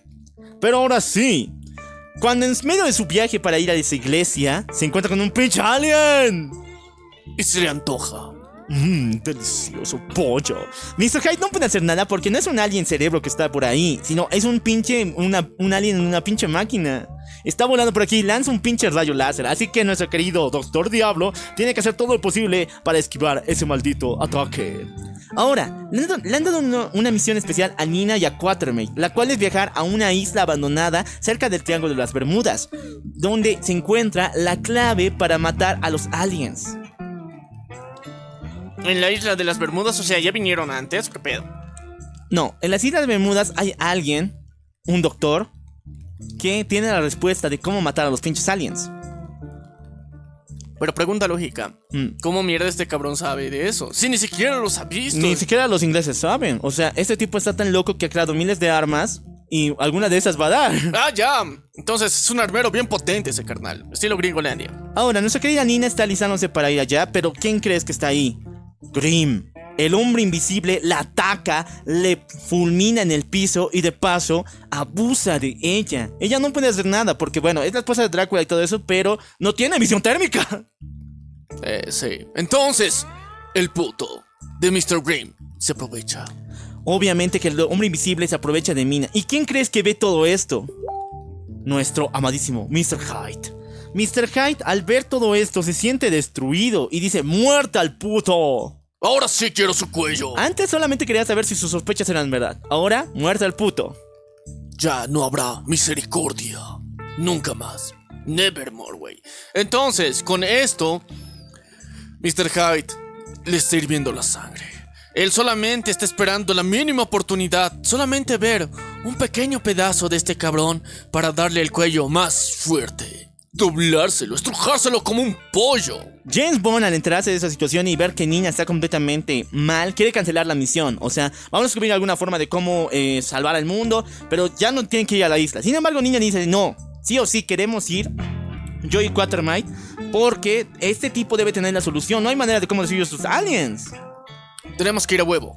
Y se sobrepone ante la situación tan violinesca que le pasó. Ahora, ¿qué le dijo el maldito hombre invisible a los aliens? Ataquen Londres. Yo sé dónde pueden atacar sin tener necesidad de estar aquí rodeados. Entonces los malditos lanzan una nave a Londres. Justamente aquí, donde nadie pensaba que iban a atacar, estaban ahorita evacuando. Ahí atacan los aliens. La Liga Extraordinaria, Nemo y los demás están atacando día y noche a la pinche nave que ha llegado a Londres. Sin embargo, no pueden hacerle ni un solo rasguño, ni con el Nautilus, viejo. Es muy potente esa mierda, o sea, no se puede traspasar su armadura que tiene. Otro personajazo que vamos a conocer después se llama Jack, que es el único sirviente blanco de Nemo. Y sí, este aparece en los libros de Julio Verne y era su cuate inglés. Obligatorio. Ahora convertido en esclavo, o bueno, sirviente. Sirviente, o sea, lo quiere mucho. Sin embargo, Jack está enfrentándose a los aliens a espadazos y a puncha de cañonazos del Nautilus. Pero Mr. Hyde está aquí depre, está muy triste. Por lo que le pasó a Mina. Y que ahora no le va a poder ver porque hay una misión especial con Quatermain. Está celoso. Sí, está celoso, está triste al mismo tiempo. Fue el único defensor, pero al mismo tiempo está con más ganas de destruir al poto de Mr. Green. Ahora, Mr. Hyde le pide a Nemo de que lo deje salir. Quiere encontrar a, a Grimm. Quiere encontrar al hombre invisible para hacerlo pagar porque le hizo a Mina. Obviamente que Nemo al comienzo le dijo sí, pero actualmente no. ¿Por qué? Porque la liga tiene que estar junta. Ahora que Quatermain y Nina se han ido a la isla de las Bermudas, nosotros tenemos que estar unidos y completamente enfocados en atacar al alien. Así que alístense. O sea, están, están ahí pendientes tratando de salvar Londres. Ahora, nuestra querida Nina y Quatermain llegan a un paraíso hermoso. O sea, pensábamos que era la isla de las Bermudas, algo feo, horrible. Pero no, es una, una especie de pradera inglesa bien bonita. Y hay un lugar cerquita que se llama el Bosque de los 100 Acres. ¡Wow! ¡Qué raro, ¿no? Sí, que suena bonito, pero. Bueno, ellos están por allá buscando al doctor que nos puede ayudar a vencer. Sin embargo, Nemo está a punto de irse. ¿Por qué? Diario ha atacado al alien y estos ni se mueven. Entonces, el Nautilus es completamente inútil. Mejor me voy a salvar la India. Porque ese es mi pueblo y ellos van a necesitar después ayuda si los aliens se cansan de Inglaterra. Sí, necesito salvar a mi reino. Ahora sí, conocemos a, a nuestro querido Jack. El, no, este no se llama Jack, se llama... El inventor de la isla de las Bermudas, chicos, está aquí presente. Se va a presentar después de sortear el bosque de los mil acres. Llegaron. Este se llama Teddy. Teddy es un sujeto, no es el, el creador del bosque de los Cienacres. Teddy es un sobrino del doctor que realmente es el dueño de los bosques de los Cienacres. Ah, Pero está muy mal de la cabeza y diariamente pone trampas de animales en todo el lugar. Por alguna razón que no conocemos. Y le pide a los muchachos de que si quieren estar con él, quieren pasear, quieren hacer eso. Obviamente que Quatermate y Niña no quieren hacer nada con este estamos tipo. apurados, puto. ¿Dónde está tu jefe? Entonces nuestro querido eh, Teddy camina, camina y una trampa de oso lo agarra y lo mata. ¿Qué? Las mismas trampas que puso este muchachón, igual lo terminan matando. A lo pendejo. A lo pendejo. Chale. Va a ser bien difícil encontrarse ahora con el doctor. O sea, tu ayudante se murió.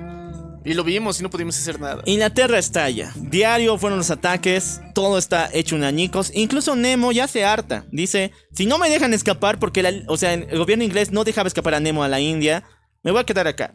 Voy a ver cómo Inglaterra se desucia a cenizas y ya. Me uno mejor a ti, Hyde, para encontrar a nuestro querido amigo el hombre invisible y darle su merecido.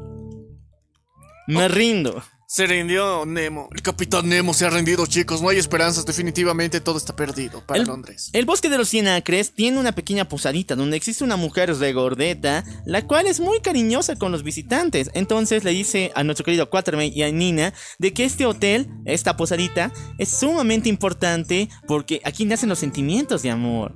A veces dos personas que no se conocen, que no sienten nada, a veces entran acá juntitos y si son chico y chica porque el amor, el amor heterosexual es lo mejor en los años victorianos, se enamoran y terminan estando juntos.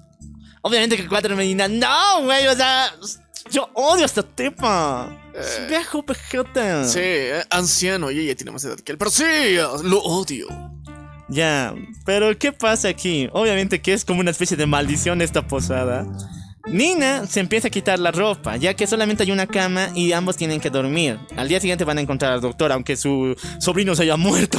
Sí, aparte, o sea, en, en ese momento incómodo victoriano, donde tienes que quitarte el corcel, porque, o sea, siempre te vistes con corcel porque eres una minita victoriana, entonces, eh, el Alan Quackermain tiene que ayudarle a Nina a desabrocharse.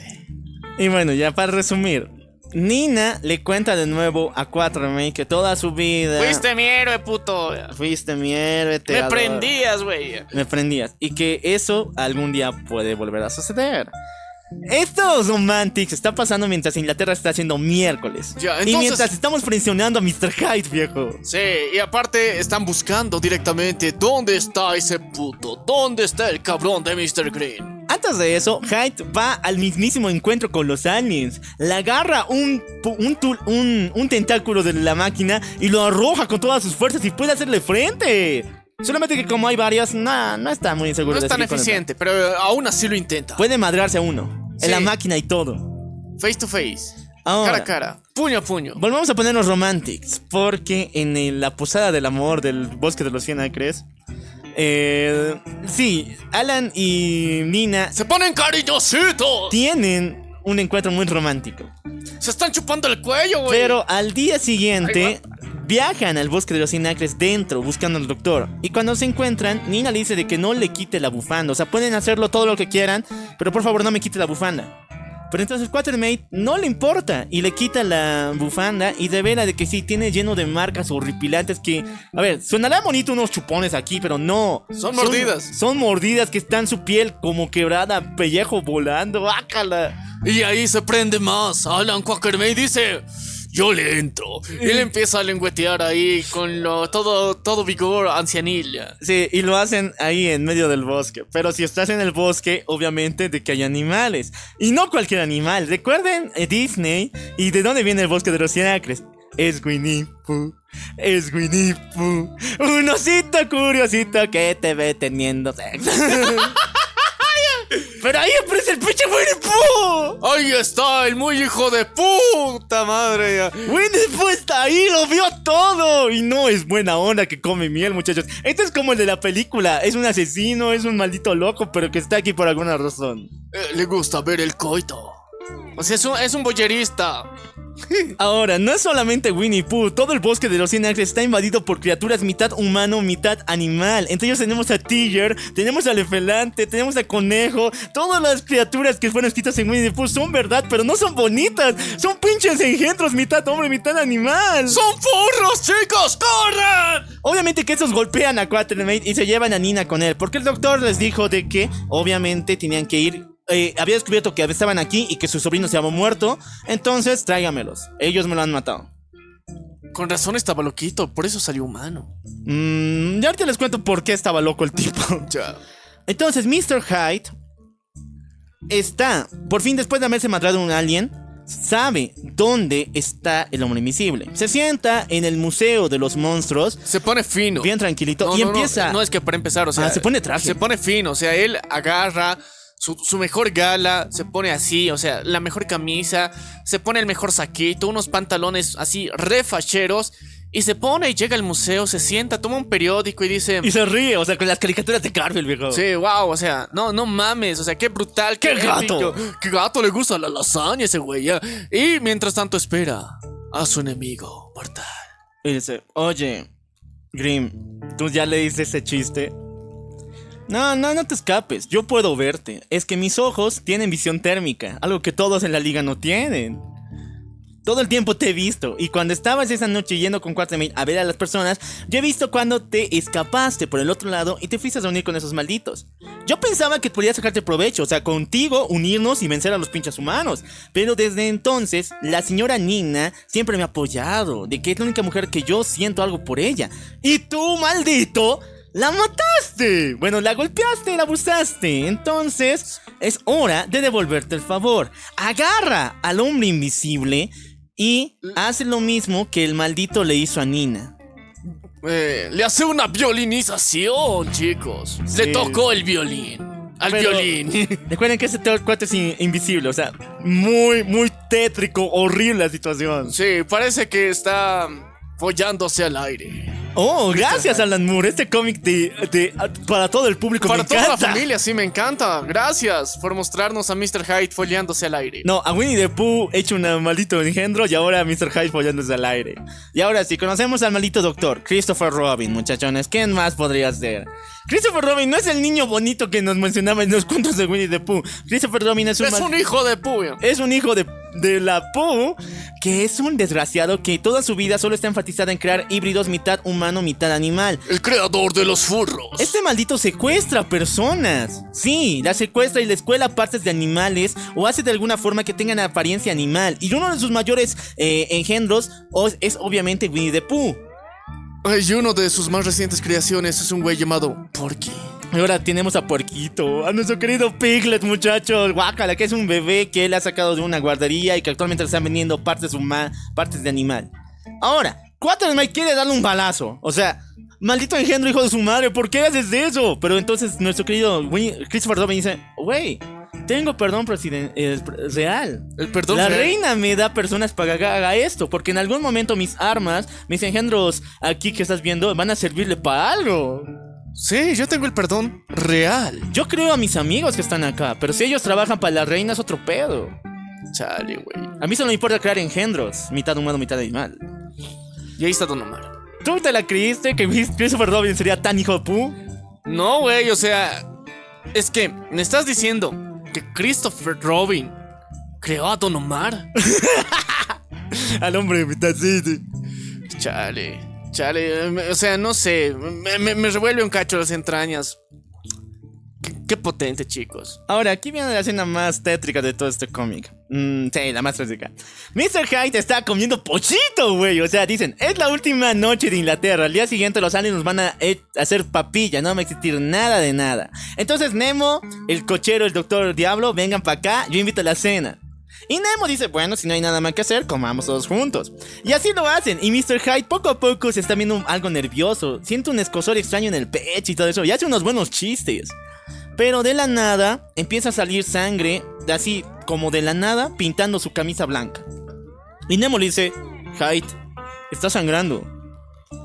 ¿Dónde? ¿Quién te cortó? ¿Qué, qué estás padeciendo? ¿Qué estás haciendo?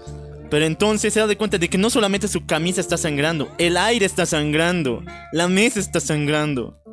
Y ahí es donde Nemo se da cuenta la razón. La comida que sirvió Mr. Hyde no era solamente pollito. Mr. Hyde no está comiendo pollito. Se está comiendo al hombre invisible. Al cual lo dejó inconsciente después de ya su acto de eso. Y se lo está comiendo enfrente de sus amigos. Nemo sí quería cazar al hombre invisible por todo lo malo que ha hecho y destruir la liga. Pero no quería que fuera tanto así. El, el de Piedad. Ahora está más traumado por saber si ya ha comido algo de este tipo. No. Eh, no creo, o sea, es invisible. O tal vez lo pintó de pollo. Bueno, lo peor se viene. Nemo está harto, no quiere ver a Mr. Hyde ni en pintura, quiere matarlo, pero de todas formas no puede escapar, ¿saben por qué? Porque los pinches aliens han lanzado una especie de eh, líquido como gelatina para congelar el, el Támesis, el río, el único río de escape al mar de Inglaterra. Y entonces el Nautilus está atrapado en un mar de gelatina. Ahora sí, tenemos la arma que nuestro querido doctor les dio a las personas. ¿Qué arma? O sea, ¿qué engendro de Winnie the Pooh nos va a ayudar a vencer todo esto? Y aunque no me lo crean, no es un arma, no es una cajita grande que les da, es una cajita bien chiquita. Chale. Ahora, ¿qué pasa? Primero, tengo que señalar que el maldito engendro pa a esa, esa señorita de la Posada del Amor, Sí, sí, sí. que decía que tiene el hechizo, Sí. es porque la tipa está muy loca, ya que nuestro querido Christopher Robin le pagaba a esta tipa para que se acostara con sus creaciones, ya que tienen deseos mucho más fuertes que los humanos y animales. Ah, le prendo en los furros. Sí, pero ese sentimiento le hizo volver loca y por eso guarda esa posada. La tiene ahí como su única esclava, mm, guácala. Ya, una distinguida dama de furros. Ya, entonces le preguntan, ¿y cuál de tus abominaciones nos va a ayudar a vencer el, a salvar el mundo? Ese oso llamado Winnie the Pooh. Eso hijo de pu, no creo. No, les da una cajita chiquita y dice, tengan cuidado, cuando le lancen, no se acerquen nunca. Y por fin van con James Bond. Le dan la cajita y dice, señor, creo que nos mintieron, porque esta caja no es gigantesca como los monstruos que hemos visto allá. No, es que esta cosa no es un- un- una creación normal del doctor Christopher Robin. No, es una creación en animal, pero de otra forma. Te conté, ¿no? De que el malito está obsesionado con crear animales. Pero recuerden que las bacterias, las enfermedades, esos también son animales. Entonces lo que hizo Christopher Robin es crear una bomba. Una bomba de gérmenes. Ahí tiene al anthrax, tiene a la rubiola, tiene a la cólera, todo unido en una bomba horrible que están a punto de lanzar en Inglaterra y que creen que es lo único que puede salvar a los a- matar a los aliens. O sea, creen, no saben. Y todavía hay gente pobre en Inglaterra que no puede escapar. En Londres, mejor dicho. Ya, A, ver, a ver, a ver, a ver, a ver. O sea, la, la idea es lanzar un arma biológica ultra agresiva solamente para que destruya a todos los, los que están ahí. O Po- sea, por ahí, vence a los aliens. es, eh, ya, ok, o sea, e- es, como que el, el, el concentradito de todo eso lo van a lanzar directamente para que venza a todos. O sea, es, es como que un arma muy, muy hijo de... Muy al estilo británico ya, la verdad. Pero, ahora, muchachones. Alguien tiene que sacrificarse. ¿Por qué? Porque hay un alien que está cargando diariamente y a cada momento un rayo láser hacia el puerto. Siempre está vigilando a Nautilus y el Nautilus es el único que puede lanzar esa bomba. Entonces alguien tiene que ir allá, eh, usar de carnada y distraer a la pinche nave. ¿Y quién más que Mr. Hyde? Mr. Hyde se pone fino otra vez. Se encuentra con Nina y le dice, señorita, ¿puedo darle un beso? Hija, eh, Nina, completamente triste porque sabe que se va a sacrificar, dice, sí, puedes. Le da un besito y luego él, muy fino, se acerca a la pinche nave extraterrestre, la que estaban vigilando, y se enfrenta a él. Lo agarra por un tentáculo y lo jala y lo bota por otro lado. Sin embargo, cuando le ataca, todo el rayo láser estalla en Mr. Hyde, reduciéndole completamente a cenizas. Y no solamente cenizas, sino su piel se está desintegrando como lava. Ha logrado su cometido, pero actualmente ya no puede soportarlo y está completamente hecho añicos. Solamente es un montón de músculos que se está deshaciendo, destruyendo a su paso. Pero ahora, el tipo, como es energía negativa o no sé qué rayos con el pedo, agarra una fuerza de no se sabe dónde, agarra un tentáculo, lo hace dar vueltas y destruye tres naves. Tres de estos malditos robots con un solo, un solo lanzamiento, haciendo agarrar a uno y comiéndoselo y diciéndole en la cara. Ey, alien, bienvenido a la Tierra. Y se lo agarra y se lo come enteramente. Su cerebrito ha sido destruido por una gran mordida de Mr. Hyde. pero en recompe- bueno, en en ¿cómo se llama? En una especie de contraataque, todas las naves se lo encierran y lo destruyen átomo por átomo. No hay sino ni una sola pizca de Mr. Hyde. Ha desaparecido por completo este carnal. Entonces James Bond dice, bueno, el sacrificio de Mr. Hyde. ¡Disparen la pinche bomba! Y así lo hacen. Y raramente se cumplen los de Orson Welles. Porque, o sea, o sea, es una crítica también a Orson Welles si te das de cuenta, porque nadie sabía que esas mamadas podían pasar o no. Ya, o sea, y, y, y raramente lanzan ese pinche misil con todas las armas bioquímicas que pueden existir. Y funciona. Los aliens, en cuestión de días, semanas incluso, o sea, estaban al comienzo no funciona nada, pero una vez que las enfermedades se adecúan y matan a las personas aquí y los vuelven en una especie de depósito de más enfermedades, los aliens se empiezan a pudrir, empiezan a caer uno por uno hasta que se mueren. Eso no ha llegado así de la nada. Semanas se llevó esta mamada. Y que el sacrificio de Mr. Hyde. Ahora sí, llega el momento más sad, muchachones. Nuestra querida Nina y Quatermaid se encuentran y de paso Quatermaid le dice, eh, o después de salvar el mundo, claro. Nina, después de lo que hemos vivido eh, con Coger en el, con el, el bosque, de los cien acres, con Winnie the Pooh y toda la magia que hemos vivido allá. Yo quiero que seas mi novia. Quiero estar contigo porque es la única mujer que me entiende. O sea, tienes como 200 años y yo tengo como 70, entonces... mm. Tú, tú sabes de, dónde- de lo que hablo. ya. Pero ella misma dice, sí, yo entiendo esa razón, pero también por lo mismo no podemos estar juntos, porque al final y al cabo yo siempre voy a saber que tú eres un hombre al cual le falta mucho para llegar, o sea, de que todavía tu vida no está completa, la mía ya está de retorno y ya no se hacer con nada con la mía. Trata de vivir tu vida. Lo poco que te queda de ella. Ah, chale. Lo batearon, güey. Lo batearon. Ya la encuentro medio está ahí en una banquita comiendo mandarina, güey. Llorando en el solcito del otoño. Chale. Qué fe, chicos, qué fe. O sea, pobrecito. El men, al fin. Había, había, no sé, había logrado quitarle la chalina, güey. O sea, es uno de los logros más potentes que habíamos logrado con este nivel de acercamiento. Y no solamente contento con haber cometido este logro, se la lengüeteó con toda la sabrosura que pudo darle sin su placa. Así que ah, lo batearon. Fue muy triste, chicos. Fue Ok, triste. aquí termina la Liga Extraordinaria como cómic, muchachones. Después de esto, Alan Moore dijo, güey, si me he fumado, si he vuelto a Winnie the Pooh en monstruo, satánico, furro, ¿puedo hacer más o no? Sí, puedo hacer más. Y gracias a eso, tres años después, después de meterse tres pipazos de los más potentes, de las sustancias más prohibidas del universo, él decidió traer de revuelta esta historia. Sí, muchachos, tres años después empieza la segunda parte de la Liga Extraordinaria llamada Liga Extraordinaria 1910. O sea, estamos en el 1800, ahora en el 1910, cambio de siglo, muchachones. Aquí no se nos revelan muchas cosas, hay que leer otro libro llamado El Dossier Negro, pero ni a huevo voy a leer eso porque no tiene dibujitos. Pero lo que nos explican es que Alan Quatermain y Nina logran encontrarse nuevamente. Logran encontrarse y de paso que... eh, logran encontrarse y Nina nos cuenta de que en cerca de las minas de Salomón existe una charca en la cual si metes un cuerpo, no importando con qué edad tenga, pones aquí, va a adoptar la inmortalidad e incluso la juventud eterna. Ok, entonces hay una charca donde te puedes ser inmortal, o sea, es Sí. como, como, no sé, el grial. No, es como las aguas de Lázaro de Batman. Ah, ya, ok. Es lo mismo, o sea, de esa le- leyenda también va. Es- está en África. Pero ahora, le dijo lo mismo a los miembros de la liga, a los pocos que quedaban, porque ya el hombre invisible y Mr. Hyde han muerto. Entonces le dice a Nemo, pero Nemo dice no. O sea, Yo- mi legado es- es... con mi familia, con mi pueblo y con mis hijos y con mis nietos. Entonces yo, mi, mi- mi inmortalidad es esa. Entonces dijo, no.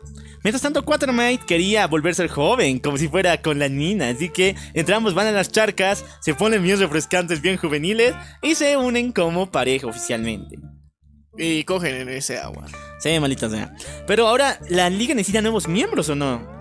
Sí, ahora sí, necesitamos revivir a alguien. Necesitamos, o sea, mira, ya no está Nemo, solamente estamos dos de los integrantes originales. Vamos a buscarlos. El tercer miembro y el último de miembro de esta liga se llama Lando, el cual es un maldito inmortal, pero mucho más antiguo que nuestra querida Nina. Este cuate estuvo desde los tiempos de Alejandro Magno. ¿Y cómo pudo sobrevivir a tanto tiempo? Es porque este cuate ha cambiado de género y ha vivido de vida tras vida tras vida tras vida. Es una especie de mutante que cada vez que cambia de género, porque su cuerpo así lo hace, esa hermafrodita, recibe nueva vida. Ok, entonces él como que reencarna en sí mismo varias veces con diferentes sexos. Sí, Y eso le permite ser inmortal. sí. Y ahora en su última encarnación es Vato. Es vato, se llama Lando. Y este maldito también tiene la espada Excalibur. Porque ha sido amante de un chingo de eh, grandes magnatarios de la historia. Tanto Alejandro Magno, eh, O sea- Napoleón. En plan homo y no homo. Mm, sí, muchachos. Ah, Ok, Ya. ok, o sea, hay, hay beneficios de ser el amante, chicos. Todo empieza en Inglaterra, donde el nuevo líder, que no es el maldito James Bond gordo, sino ahora su hijo, eh, eh, tiene unos James sueños- Bond flaco. y- Tiene sueños oscuros con una secta satánica, la cual le señala que próximamente el anticristo se viene, de que esa secta va a crear a un nuevo dios en la tierra que nadie los va a detener. Así que este, poco a poco, empieza a tener pesadillas y dice, es hora, traigan a la Liga Extraordinaria. Eh, ya, o sea, gracias a un sueño húmedo igual que cuando se creó el mundo. Ahora, algo oscuro está pasando en la India, porque el capitán Nemo, que ha sobrevivido muchos años después de hasta 1910, imagínate cuánto tiempo ha pasado, casi como 100 años, güey. Ya. Entonces, en 1910, el Capitán Nemo ya está a punto de morir. Está completamente viejo y todos los de sus vasallos no saben qué hacer. Alguien tiene que tomar el puesto de capitán. La única que puede hacerlo es su hija, que se llama Silvia. Sin embargo, algo malo pasa con Silvia porque ella no quiere el puesto de capitán, ya que es sí o sí ser parte del Nautilus, no tener vida, no tener, eh, no ver el mundo, sino dedicarse sí o sí a cuidar la India. Entonces ella no quiere hacer, no quiere eso, quiere vivir el, el momento. Sí, que se chingue su madre el patriotismo, dice. Que se chingue su madre el patriarcado. Y el y la patria y esas mierdas. Así que yo soy potro independiente, indomable. Que chingue su madre el patriarcado. Ok, la liga ya se está reuniendo, muchachones. Nuestro querido Lando pasa como el hijo de Alan Quatermain. O sea, nadie le conocía a Lando. Era uno de los seres más olvidados de la Tierra. Pero actualmente se le dice que es el hijo de Quatermain. Ahora que está, está joven, güey, Sí, con musculoso y todo eso. Y está con la niña de paso. Entonces piensan que es el hijo de estos dos. Ah, ya. Ya raro, ok, ya. La- pero es que Lando se supone que también es eterno, ¿ve? Sí. Pero el joven, joven también. Ya, entonces él finge ser el hijo de esos dos. Sí. Ya, ok. Entonces, ¿qué pasa en el Nuevo Mundo? ¿Qué pasó en el 1900? El Nautilus fue secuestrado por los ingleses. Una vez que vencieron a los pinches aliens, los ingleses se robaron el Nautilus mientras Nemo huía, bueno, escapaba o se iba a su país. Luego se lo robaron y luego se lo quedaron como una especie de museo, donde actualmente toda la población entra, hace su glorificación, eh, se lo pagan un pesito y lo humilla. Chicos, así te devuelve los favores, la corona inglesa, los muy putos. Ahora, Silvia está muy aterrada con la posición que tiene que tener. Prácticamente es Nina. ser Nina. Dijiste Silvia. Silvia. ¿Silvia o Nina? Silvia. Ah, ya, la hija del, eh, de, de, de- de- Nemo. Sí. Nieta. Nieta. ¿Nieta o hija? Nieta. Ah, ya. Ahora, Silvia decide escaparse. Ni más ni menos que a dónde? Inglaterra. ¿A dónde fue oprimido su, su antecesor? Ella quiere ver el mundo, quiere saber cómo son las personas, porque todo el tiempo su papá, su, mejor dicho, su abuelo, le ha contado de que las personas en todo el mundo son malas, diabólicas y nada, nada. Entonces ella dice, no, las personas no deben ser así. ¿Y qué creen que hace? Viaja a Inglaterra y toma un, pas- un, un puesto como mesera en un bar. Obviamente que ahí vas a conocer personas muy buenas, ¿no? Sí, la mejor, la creme de la creme, chicos. O sea, está ahí cuando atiende a esa gente. Entonces, en medio de una cena elegante donde nuestra liga extraordinaria, los tres, los tres mosqueteros, estos muchachones, están yendo a re- reco- recolectar información respecto a esta secta, aparece un ladrón en medio de la noche, conocido como el gato. El gato. ¡Niau! Sí, como el de los Simpson, pero ha llegado aquí y es un ladrón legendario que tiene nexos con Sherlock Holmes. Creo que incluso es su primo o algo parecido. La cuestión es que está ahí, ha aparecido de la nada. ¿Y por qué está el gato aquí en nuestra reunión? Es sospechoso, chicos, es sospechoso. La Liga Extraordinaria está teniendo su primera reunión y aparece el gato. Sí, muchachitos. Mientras tanto que la India ya está hecha un imperio. Gracias a Nemo y a toda la tecnología que ha donado a su imperio de la India, la India es prácticamente un territorio que Inglaterra nunca puede tocar. Se ha liberado completamente de ellos y se ha vuelto en un reino como Wakanda, güey. Potente, ultra tecnológico. Ya llegando al nivel cyberpunk, pero esta vez es steampunk. Sí, la India es muy chingona. Y bueno, está a punto de morir Nemo. Está exhalando su último aliento. Exactamente. Y bueno, Nina es atacada por muchos hombres, incluido el gato, porque estos quieren ocultar la información de qué realmente está sucediendo, quién es esta secta y a cada uno de sus eh, miembros como tal, ya que es sumamente importante. Incluso esta secta tiene muchos miembros de la familia real inmiscuida en esto, entonces nadie quiere que eso lo sepa. Y hay un desgraciado que casi mata a Nina cortándole el cuello. Obviamente que no saben que esta tipa es inmortal. Sí, pero lo intentaron los hijos de puta, o sea, lo intentaron. Y eso es mucha osadía, intentar cortar el cuello de una vampiresa. O sea, yo, yo creo que sí. e- e- ese rato ella simplemente se da la vuelta y les da un mordisquito para que sepan lo que se siente. Que ella no puede morder personas. Bueno, puede, pero O sea, no le puede, gusta. pero. Sí, o sea, ella es, ella es una muchacha decente. La, la verdad. Sí, sí, sí. Una muchacha decente. Lo importante es de que Silvia sigue recordando su pasado cuando era la princesa de la India y todo lo que hizo su eh, abuelo por ella. Sin embargo, no quiere vivir así. Y nos ponen en un papel de que esta nueva vida, siendo una mesera en un bar, qué gran, qué gran destino, Sí. es muy importante para mí. Entonces me voy a quedar acá y voy a ser feliz. Voy a tratar de olvidarme de todos los, mis nexos con el pasado y olvidar a mi abuelito. Eh, o sea, es buena la intención, pero creo que no lo va a lograr, chicos. Para nada, muchachones. Y entonces nuestra querida Nina y Lando viajan por las... Bueno, Lando ayuda a Nina porque después de que la han apuñalado, él es el que la ayuda a escapar. Y después están conversando respecto a sus vidas pasadas de este tipo, porque ha estado en un chingo de situaciones diferentes, ha salvado el mundo un montón de ocasiones, sin embargo a él nunca le ha gustado eh, llamar la atención. Presumir, siempre ha sido bien discreto. Sí, porque le encanta estar siempre combinando entre los dos sexos. pues. Es bisexual el carnal, ya. Es bisexual, muchachones. Sí, es hermafrodita el carnal. Y, y le encanta, lo disfruta. Ambos regresan a la fiesta donde aquí nos cono bueno, nuestro querido Alan Quatermate está un poquito más celoso de Lando porque dice, wey, ese tipo se te acerca mucho y recuerda que es mitad hombre. Además, mami, mami, quiero casarme contigo. Ya le quiere poner la soga al cuello, digo al, al dedo. Sí, muchachos, entonces Nina no sabe qué decir porque ni su anterior esposo, que era el pinche Drácula inglés, era tan bonito, tan atento, tan, no sé, hostigante. Eh, eh, es celoso. Entonces, Eh, intenso. 700 años nunca le ha llevado, no, 200 años no le ha ayudado nada a Nina para comprender qué, qué hacer en esas situaciones, así que está muy alterada. Está paniqueada por el compromiso que representa y al mismo tiempo ahí tiene otro galanazo, Lando. Ahora, aquí pasa algo horrible porque Silvia está en el bar y un día los malditos ingleses ebrios la agarran y la abusan completamente, así que toda su visión de que el mundo no es malo se va al diablo. Y otra vez se da cuenta de que su abuelito tenía razón.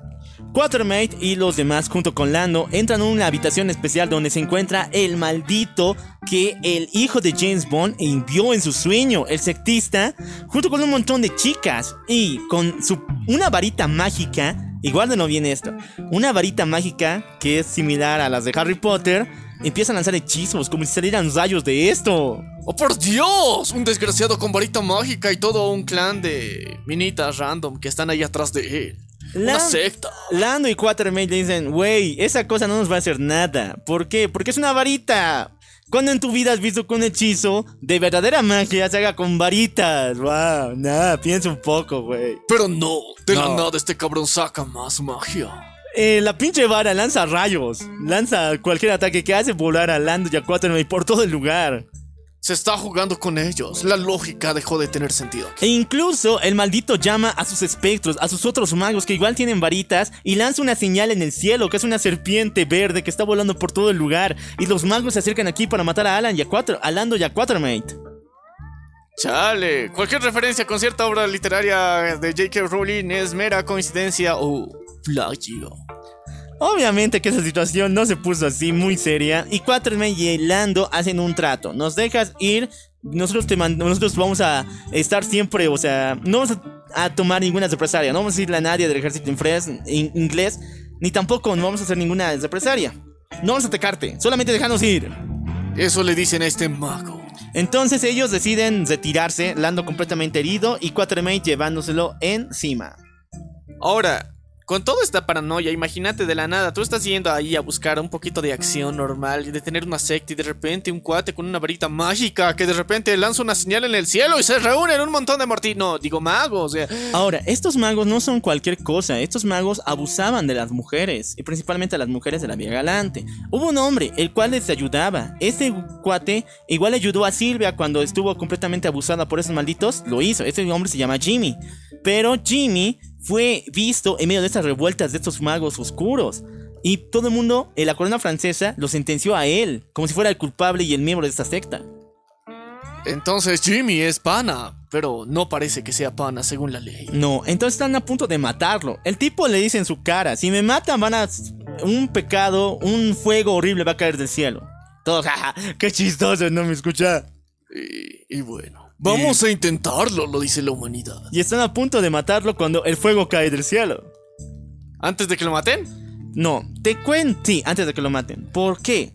Porque el Nautilus ha llegado, un nuevo Nautilus dispuesto a salvar a su princesa. Después de haberse enterado de alguna forma de que Inglaterra le hizo eso a Silvia, ahora los sirvientes de Nemo, porque Nemo ya ha muerto, han llegado para salvarla, para llevársela y nombrarla capitana, le guste o no. Ahora es el Nautilus contra Inglaterra, contra la Liga Extraordinaria. El Nautilus 2.0 versión ultra mejorada con capacidad para volar está regresando aquí para chingarse absolutamente a todos con un rayo láser, un cañonazo que fulminó a los que intentaban matar al Salvador. de su waifu. a Silvia, muchachos. Lo bonito es de que la liga se enfrenta contra los tripulantes de Nautilus, pero no logran vencerlos, porque al fin y al cabo estos solamente quieren a su princesa y le dicen en su cara: Ustedes sirvieron con nuestro capitán el Nemo, pero por favor, en nombre de él, respeten su decisión de ella. Si ella quiere irse de acá en paz, nos vamos a quedar sin derramar más sangre. Pero si ella quiere destruir la tierra entera, ese es su problema y le vamos a seguir hasta la muerte. Entonces les pedimos que nos esperen hasta que ella regrese. ¿Y ella regresó? Sí, muchachos. Regresó. Estaba harta. Después de lo que ha pasado, ya se hartó del mundo. O sea, es como una crítica a las princesas si te pones a pensar, ¿no? Sí, o sea. Me fui a ver el mundo y me Eh, fue- ah, y le fue de la verga porque apareció el Violanator. Y, y de la nada, o sea, con ese trauma, pues regresa ahí con, no sé, con su evento canónico. Se pone su traje de su abuelo, de paso que le dan sus sirvientes, y dice, destruyan la ciudad. Entonces todos los piratas de Nemo, incluyendo Nautilus, destruyen toda Inglaterra, lo hacen volar hasta lo último de sus pedazos. Y la liga extraordinaria de estos tres muchachines, de Nina, Quatermaid y Lando, no pueden detenerla, porque son demasiados piratas y demasiados hombres. Y demasiados nautilios que están sueltos por ahí, destruyendo todo. Lo destruyeron todo, así como destruyeron los sentimientos de Silvia. Entonces Silvia se encuentra con Nina y le dice en su cara, me voy a retirar. Después de haber destruido toda la ciudad, siento de que mi pueblo necesita. Mi abuelo tenía razón, los ingleses no son de fiar. Entonces sube dentro de Nautilus y se va. Y de paso le dice algo. Si es que tú, Nina, necesitas ayuda, no en la corona inglesa, me llamas. Es que tú, tú, no esos putos de la corona que me vendieron otra vez. Entonces Silvia se escapa. Lo bueno es que nuestro querido Jimmy sobrevivió. O sea, y de Sí. paso fue perdonado por Silvia porque estaba a punto de matarlo. Pero entonces Silvia le vio y le dijo que no mataran a ese hombre. Y a partir de ese momento él va a ser el cuidador de todas las muchachas que sufren estas situaciones. El salvador de las distinguidas damas, Jimmy. Bueno. Y, y luego su heredero, Faraón Love Shady. La liga no ha resuelto nada. Ha perdido, bueno, fueron atacados por mortífagos, por magos oscuros. La Inglaterra está hecha añicos por culpa de Silvia y actualmente no hay nada que hacer. Entonces nos vamos a aguantar unos 60 años. Y Alan Moore volvió a escribir otro cómic llamado Liga Extraordinaria 1969. Mmm, qué rico. Ya, aquí nos dicen algo muy homoeróticos. A ver, según Alan Moore, los Beatles eran gays. Y dos de ellos, que eran nuestro querido John Lennon y Ringo Starr. o sea, No, el otro muchachito que hemos dicho. ¿Paul su- McCartney? No, el que fue salió de la banda. ¿Qué hemos hablado de su película? Sí, sí, sí. No me acuerdo que se llama Joe. Stuart, no sé qué, ¿no? Sí, sí, estuvo Stu. algo. Ya. Esos sí eran gays. Y de paso eran super magos. ¿Por qué? Porque solamente con magia puedes encantar a las personas con tanta buena música. Con tanto talento. Entonces, o sea, ah, nuestro querido amigo John, el Imagine, eh, eh, eh, junto con su otro panita que nunca quiso. el Stu, El sí. Stu, ya, eh, se daban baños de agua, aguas termales. Pero mientras- en medio de esto, unos desgraciados con capucha matan a Stu y se llevan a John Lennon porque están secuestrando magos poderosos por todo el planeta. Cualquier persona que tenga conexión con la magia está siendo secuestrado. Chale, se llevaron a una de las grandes estrellas. Nos cuentan, Alan Moore, gracias por no hacerlo, hijo de su madre.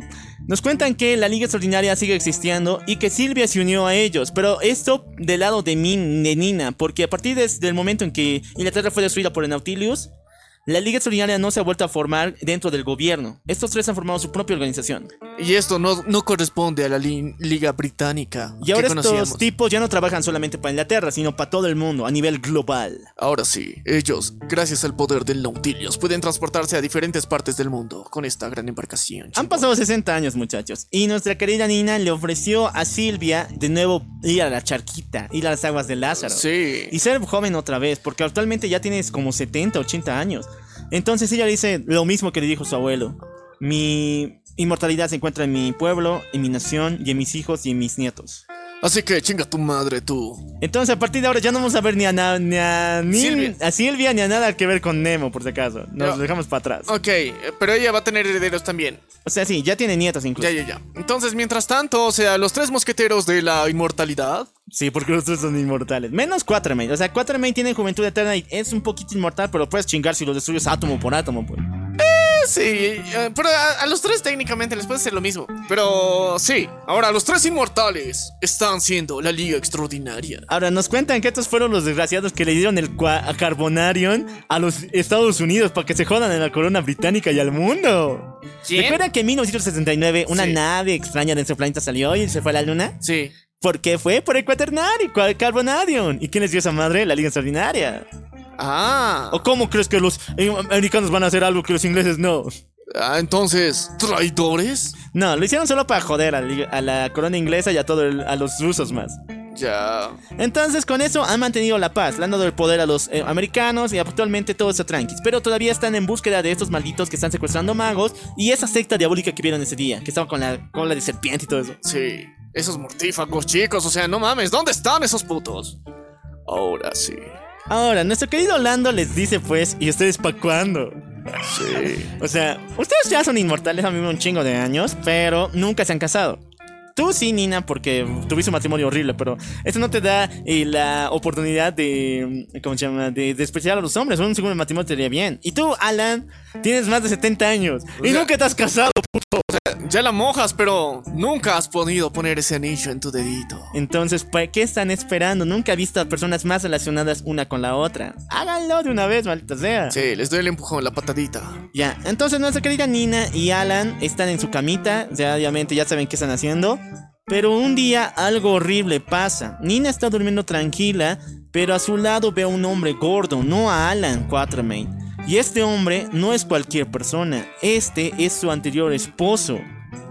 El señor, eh, Eh, el mayordomo de Drácula. el mayordomo de Drácula, muchachos. Y este dice, hey Nina, ¿dónde estás? Yo siempre estoy aquí, en tu cabeza.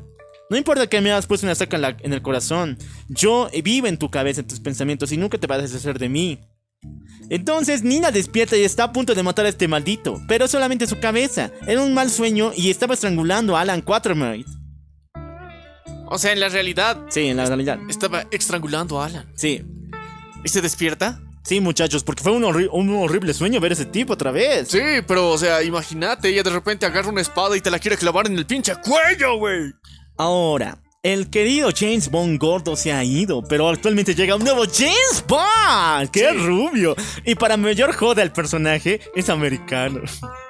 Chale. ¿Te acuerdas Eso que es todo, sacrilegio, todo el mundo jodía con que este actor Daniel Craig. era americano y que venía a interpretar a James Bond? Sí. Lo mismo hizo Alan, eh, Alan Moore. Antes de que eso Sí, sucediera. antes. Mucho antes. Él dijo que un agente americano corpulento iba a ser mejor que el gordo que vamos a tener allá. Entonces, James Bond está yendo por todas las calles reuniendo información de esta secta y ayudando un poquito a la Liga Extraordinaria a saber dónde se encuentran. Sí, se- es- está buscando información entre las cariñosas. Sí, las distinguidas damas siempre tienen buena info. Ahora, lo que pasa es que la Liga está buscando también y lo que descubren es lo siguiente, muchachones.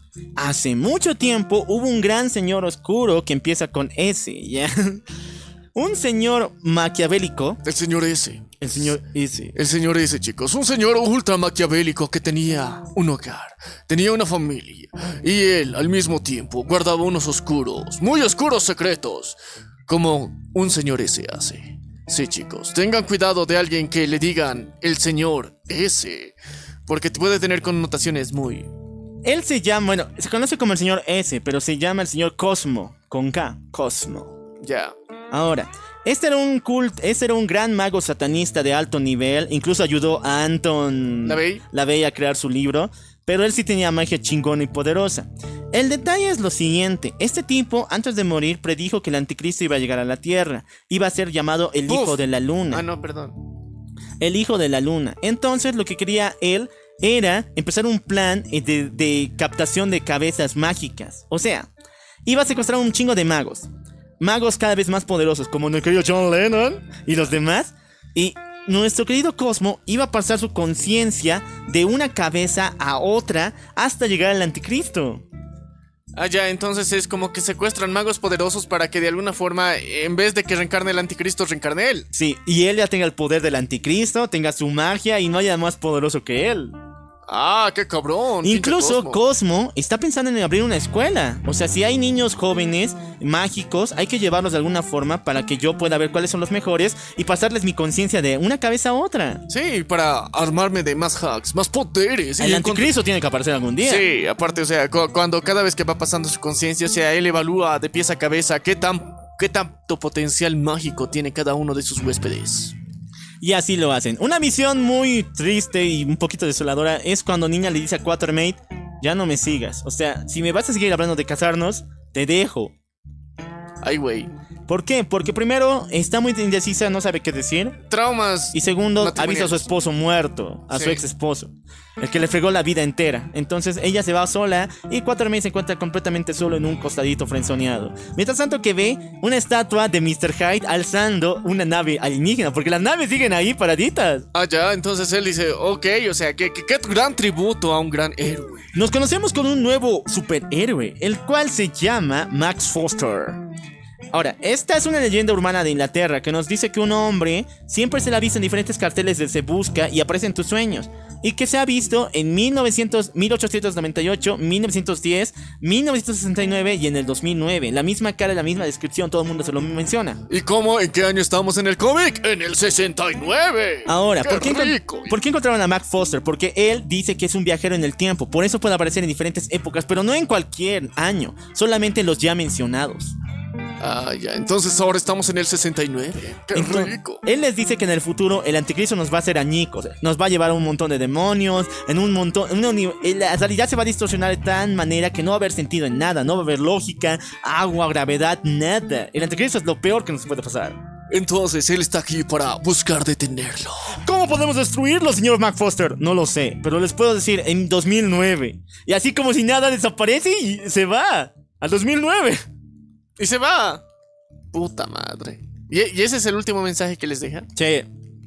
no, no mientes en serio. A ver, lean esa madre. Ok.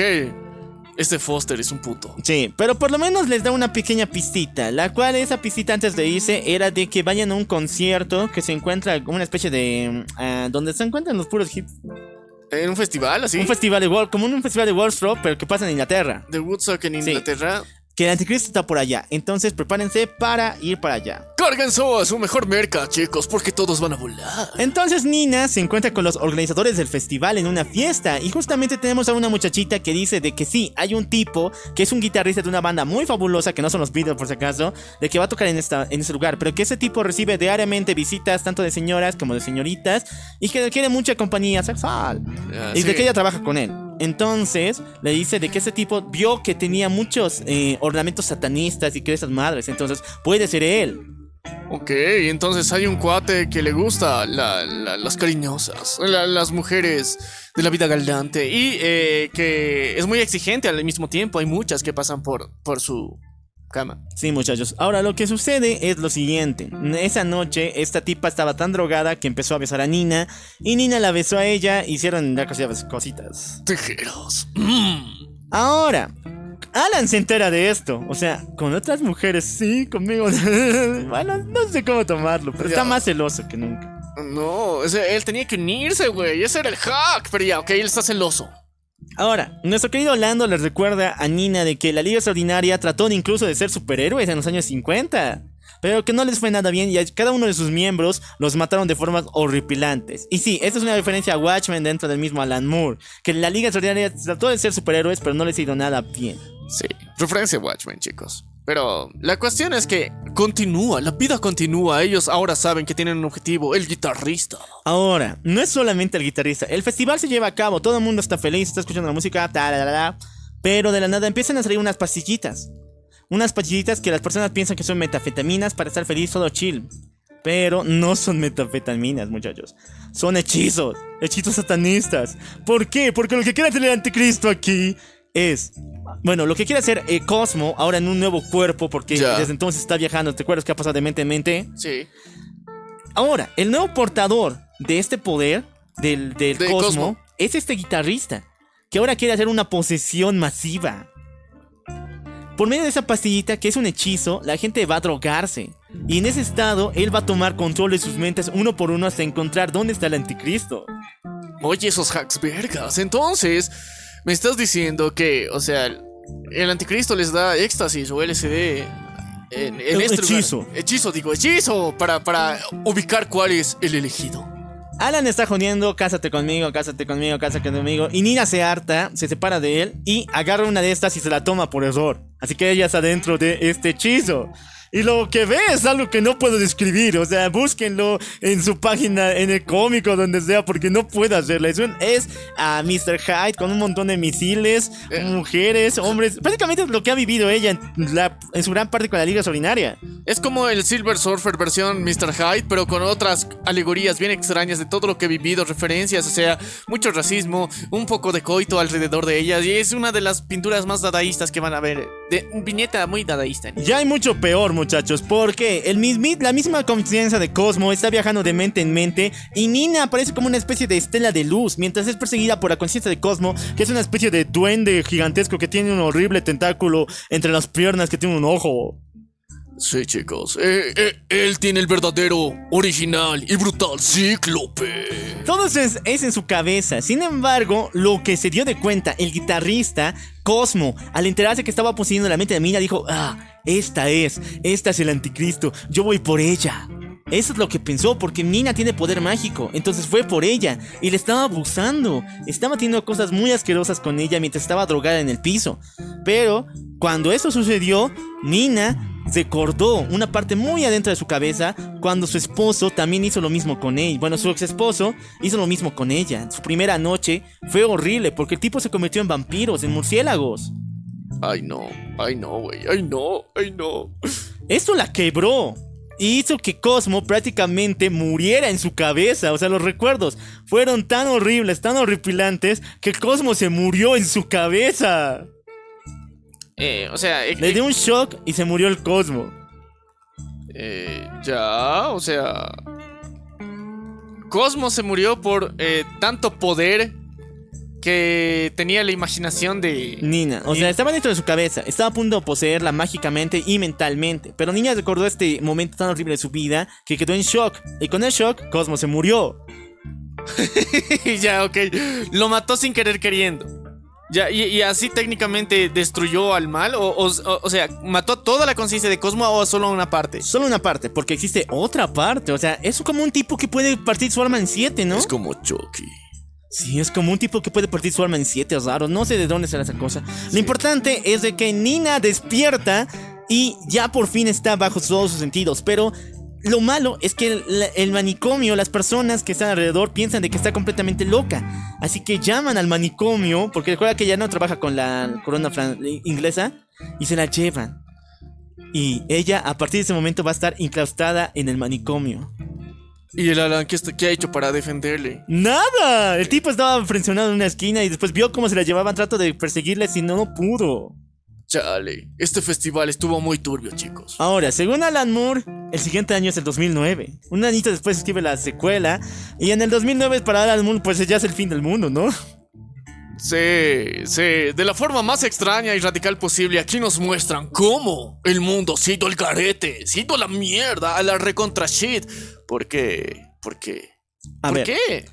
Eh, bueno, lo que nos dice Alan Moore es que la sociedad inglesa prácticamente ha conquistado todo el planeta en una especie de imperio intergaláctico. Obviamente que esto es por medio del business, pero que actualmente le está yendo muy mal. Así que si le va mal a Inglaterra, le va de mal a los demás países. Se han creado rebeliones, especialmente en África y en la India, comandadas por el nieto de Nemo. Bueno, el nieto de Silvia, mejor dicho ¿Ya? que ahora está aquí lanzando la rebelión en todo el planeta. Sin embargo, los ingleses están muriendo poco a poco porque el lugar está completamente contaminado y llevado a la...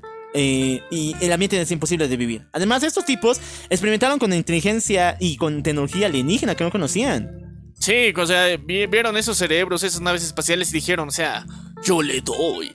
Y después de eso crearon cosas inimaginables. Ya, Lando aquí fue la primera vez en su vida, en su vida inmortal, que se suicidó. No pudo aguantar que Nina, Nina ya no estuviera con él, de que ya no hubiera nadie. Y Alan Quatermain de paso desaparecido. Y estuvo tan solo que se suicidó. Y se encarnó como su segundo sexo, que era ser chica. A partir de ese momento ahora es Landa. ¿Landa? Sí, Landa. Landa. Landa está buscando a, Min, a Nina, todos los días lo hace. Entonces, en medio de un bar se encuentra con Alan Quatermain, el cual está completamente destrozado. Si Lando está mal, Quatermain está el doble, viejo. Está destruido internamente y está tan emputado con la vida, con su salud, con la existencia, porque no puede tener a su amorcito. Fue secuestrada, no lo encontró más. Landa participó en el ejército inglés combatiendo y a las fuerzas del nieto de Silvia, el cual se llama Jack, de paso. Ya. Como su sirviente blanquito. Sí. Se llama Jack. Entonces, Landa, Lando fue a ese lugar a combatir con él. O sea, de- del lado. ¿Del lado británico? Del lado británico. Ah, ya, chucha. Ya, ok. Pero aún así, o sea, quedó manco por esas cosas. Y bueno, aún siendo chica, este tipo se la pasa muy pero muy triste, todos los días sufre, hasta que un día que descubre que ni más ni menos alguien viene a visitarlo, el dios de este mundo. ¿Qué? El dios de este mundo. Pero no viene en su forma de dios, sino como una versión que Alan puede reconocer. Con ustedes, nuestro querido Duca de Milán. ¿El duque de Milán? A ver, según la mitología inglesa, existe un ser que es el máximo exponente, como una especie de dios de los cuentos, que puede crear todo de, y que sus reinos son los sueños. Es como Sandman, Ya. pero inglés. Ya, ok. Y ese se llama el Duque de Milán. Y cualquier forma de ilustración que hayan hecho con referencia al mismísimo Alan Moore es mera coincidencia. Sí, muchachos. Aunque sea un cómic de Alan Moore, es mera Así que coincidencia. nuestro querido Duque de Milán dice, yo soy Dios. Pero me estoy presentando a ti en una forma que tú conoces, el Duque de Milán. En tus cuentos te han contado de mí y de mi lugar donde yo vivo llamado el mundo llameante, donde todas las fantasías se hacen realidad. Güey, las fantasías que la gente escribe, que dibuja y que sus libros, se hacen realidad en mi mundo. Ahora, escucha, si el anticristo llega, que es la fantasía suprema de destrucción, que es el declive de toda la literatura inglesa y del mundo universal, y toma su lugar como el legítimo rey, entonces todo tu mundo y el mío se van a hacer añicos. Así que más te vale buscar al anticristo y chingártelo. Y soñar algo rico. Para, para, o sea, para que este mundo siga creciendo y no se contamine con esas cochinadas que nos quiere presentar el anticristo. Entonces el duque de Milán se presenta y le da esta misión de nuevo a Lando. Le dice, encuentra a Nina y encuentra a Quatermain y con ellos vas a vencer, yo te lo garantizo. Ok, entonces ahora, ya en el 2009, con la versión de Lando Landa, ahora tiene que buscar a sus amigos para vencer al anticristo que ahora no sabemos qué forma habrá tomado desde los 60. Claro, recuerda que Cosmo lo estaba buscando, Sí. pero falló. Sí. Ya. Entonces, nuestra querida Landa está encerrada en una prisión porque trató de encontrar a Nina eh, ingresando a los ma- manicomios, pero no pudo encontrarlo y la policía lo arrestó. Entonces, ni más ni menos que aparece una señora llamada Monsieur Dubois. Esta señora francesa es descendiente de esa escuela pervertida donde estaba el hombre invisible, ¿te acuerdas? Sí, sí, sí. De, ma ma- de Mademoiselle Font. Ya. Esta es su descendiente directa. Y sí, eh, maneja un conglomerado de mujeres que trabajan en lo mismo, de esclavas sexuales y trata de personas. Gigantesco en todo el planeta. Ahora ya no solo francesas. No, ahora en todo el planeta. Ahora esta tipa está muy, pero muy obsesionada con la Liga Extraordinaria. ¿Por qué? Porque cuando le contó eh, su tatarabuela Tatarabuela. de que una mujer, una mujer vampiro, un hombre, Alan Quatermain, e incluso un hombre invisible vinieron a ese lugar, Y se cogieron la mayoría de las internas. Sí, entonces ella se encargó de buscar a todos los vestigios. Atrapó a Winnie the Pooh, atrapó a Tiger y lo tiene ahí como si fuera su propio trofeo. Y a todo lo que hemos visto hasta ahorita, ella tiene algún, recipro- Eh, algún eh, residuo de O sea, ella creó su propio museo personal como lo tenía la reina, pero de, de- de la Liga E Extraordinaria. incluso tiene el esqueleto del héroe del- de Inglaterra, de Mr. Hyde. Ella lo, lo sacó. Está obsesionada definitivamente con todos ellos. Pero entonces Lando dice, yo sé qué te pasa, mujer. Yo sé por qué buscas estas mamadas. Yo sé por qué estás tan obsesionada con la Liga Extraordinaria. Es porque te dijeron que somos jóvenes y hermosos, inmortales. ¿Tú quieres eso? Mira, permitime encontrar a Mina. Yo te voy a llevar a las chacas del, de- del, del África. Y ahí te vas a poner joven y hermoso. Entonces, ¿trato? Tra- Trato. ok, o sea, eh, quería ser joven para siempre y ser la, la proxeneta de proxenetas. Che, Forever. che. Entonces nuestra querida Landa eh, viaja por la calle con datos de nuestra eh, de esta señora francesa y se encuentra con Alan Quatermain, el cual ya es un vagabundo que se encuentra eh, vendiendo cómics de Alan Moore, Sí. muy chiste, y está muy traumado con la vida, vive del alcohol, ya no quiere más, Otra vez está es- como el principio. otra vez ha vuelto a ser el comienzo. Ya. Entonces no se une a Lando, ni por ninguna razón. Sin embargo, lo bueno es que Landa tiene todavía la espada Excalibur y ahora por fin la va a mantener, ahora por fin las va a encender. Es una espada hecha 100% de magia, nada puede atravesarla, su filo es hecho de magia y puede destruir todo lo que quiera. Y gracias a eso, o sea, cree que esta va a ser la arma precisa, definitiva, con la que va a acabar ahora con el anticristo. Ahora, mm, ¿dónde crees que está nuestra querida Nina? Esto está muy, muy feo. Te dije que esta, estos proxenetas mundiales Sí, eh, han evolucionado, ¿no? A hacer todo el mundo y todo eso. sí, sí, todo el mundo. siguen teniendo escuelas. Tienen escuelas, tienen hospitales, tienen eh, medios de comunicación y tienen manicomios. Y a cada uno de ellos les incentiva sus propias costumbres, es que tú sabes. O sea, para que sean más calientes. Sí, o sea que nuestra querida Nina está en uno de estos y ha sido entrenada en su condición de enferma mental en estas cosas. Ok, Rick, qué, qué O sea, han abusado de ella Ah, mientras no. se pensaba que estaba loca. Chale, puta, no, eso sí es tuyo, turbio. Lo único bueno de todo esto que sale es que Nina está completamente entregada a un arte. O sea, no sabe quién es exactamente, no puede ni hablar después de tanto sufrimiento y el abuso No, que no, por no, tantos re, años. returbio, güey, o sea, imagínate desde el 69 hasta el 2009. Un chingo. Algo horripilante. Y la mayoría de gente aquí no se explica por qué no envejece nada. O sea, mírala, está igual que hace 10, 20, 15 años. Pero ella ya está perdida en su mente. O sea, todo lo que le hizo eh, eh, el cosmo en su mente le ha distorsionado la realidad. Lo bueno es que Landa le ayuda a escapar, mata a todos los malditos que están en este lugar, en este manicomio sexual, y saca a Nina de acá, ayudándole de vuelta a recapacitar y por fin a darle, a, a darle una conciencia y poder hablar. Le vuelve en sí a la tipa. Gracias a los putazos. Que, que Eh, ahí. gracias a los putazos, ya una cosita que después vamos a decir, porque estos dos, o sea, Landa ya se interesa en Nina, o sea, tanto tiempo que están juntos y le hacen el deliciosos. Tijeras, chicos, eso te devuelve la vida. Tijeras con amor, porque todo el Tijeras tiempo con- la han usado. No, por eso, tijeras con amor. Con amor. Entonces, Nina ya está por fin bien, está cuerdita, ya puede hablar. Y se encuentra con Alan Quatermain. Y le dice en su cara de que no le deje. O sea, tú querías casarte conmigo. ¿Por qué ahora me quieres abandonar? No, Mina, yo te he fallado. Soy inútil, soy un, un viejo vejete que no puede nada. Mejor escapo, guau, guau, guau. Y pensar que este cabrón tiene más de 100 años. Y ahora tiene 300. Bueno, más de 300. Ah, chale, güey. No, pero es que igual, o sea, para ser tan viejo, decir tantas pendejadas sobre el poder del cómic, chicos. Sí, muchachos. Alan Quatermain huye, mientras tanto que Lando y nuestra querida eh, Nina tienen que ir a investigar en los restos de un antiguo ferrocarril. ¿Por qué? Porque señalan que ese ferrocarril fue construido mucho antes de la invasión de Inglaterra a todo el mundo. Antes de que fueran creadas las colonias y todo eso, ese ferrocarril ya existía, pero algo malo le ha pasado. Y cuando pasó eso, hubo una explosión mágica como no tiene idea. Como fue la explosión donde eh, los tipos lanzaron algo por la varita, esa señal en el cielo. Algo parecido pasó.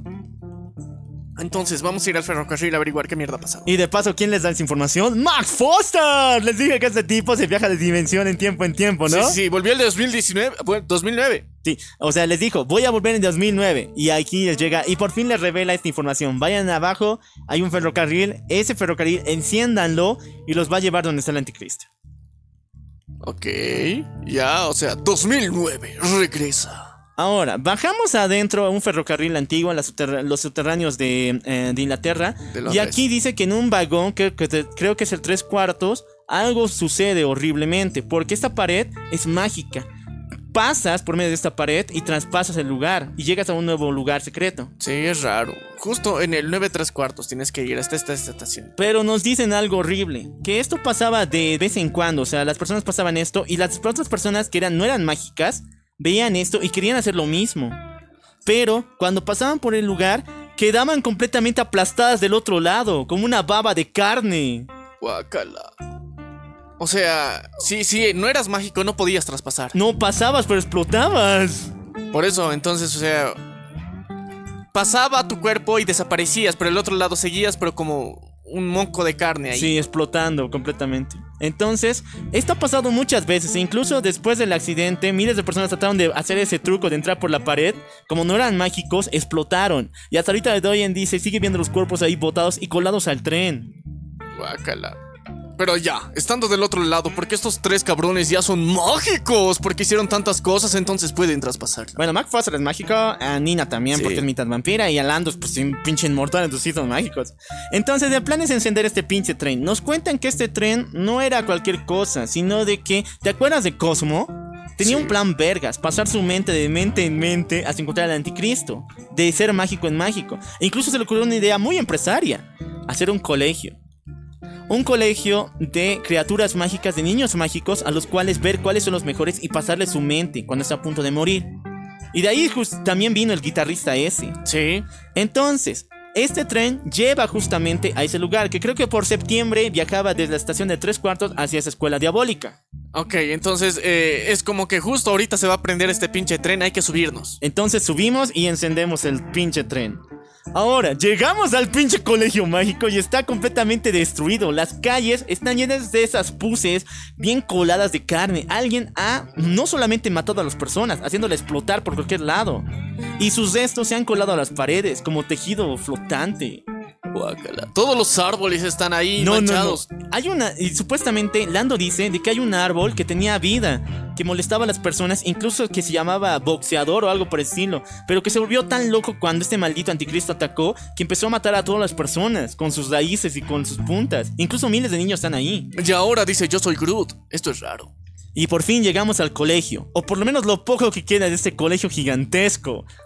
El anticristo destruyó todo, chicos, y ya no existe ni una sola pizca de lo que fue este lugar. Entramos a lo más profundo de aquí y vemos escenas de terror. ¿Qué le pasó al anticristo? ¿Qué fue lo que sucedió? El maldito atacó un día. Salió, bueno, el anticristo era miembro de este colegio, era un estudiante que Cosmo tenía y era el más poderoso entre ellos. E incluso Cosmo sabía que ese tipo iba a ser el anticristo y le hizo una marca en la cara, como una especie de Rayo. rayo, un rayito en, el- en la En carita. la frente.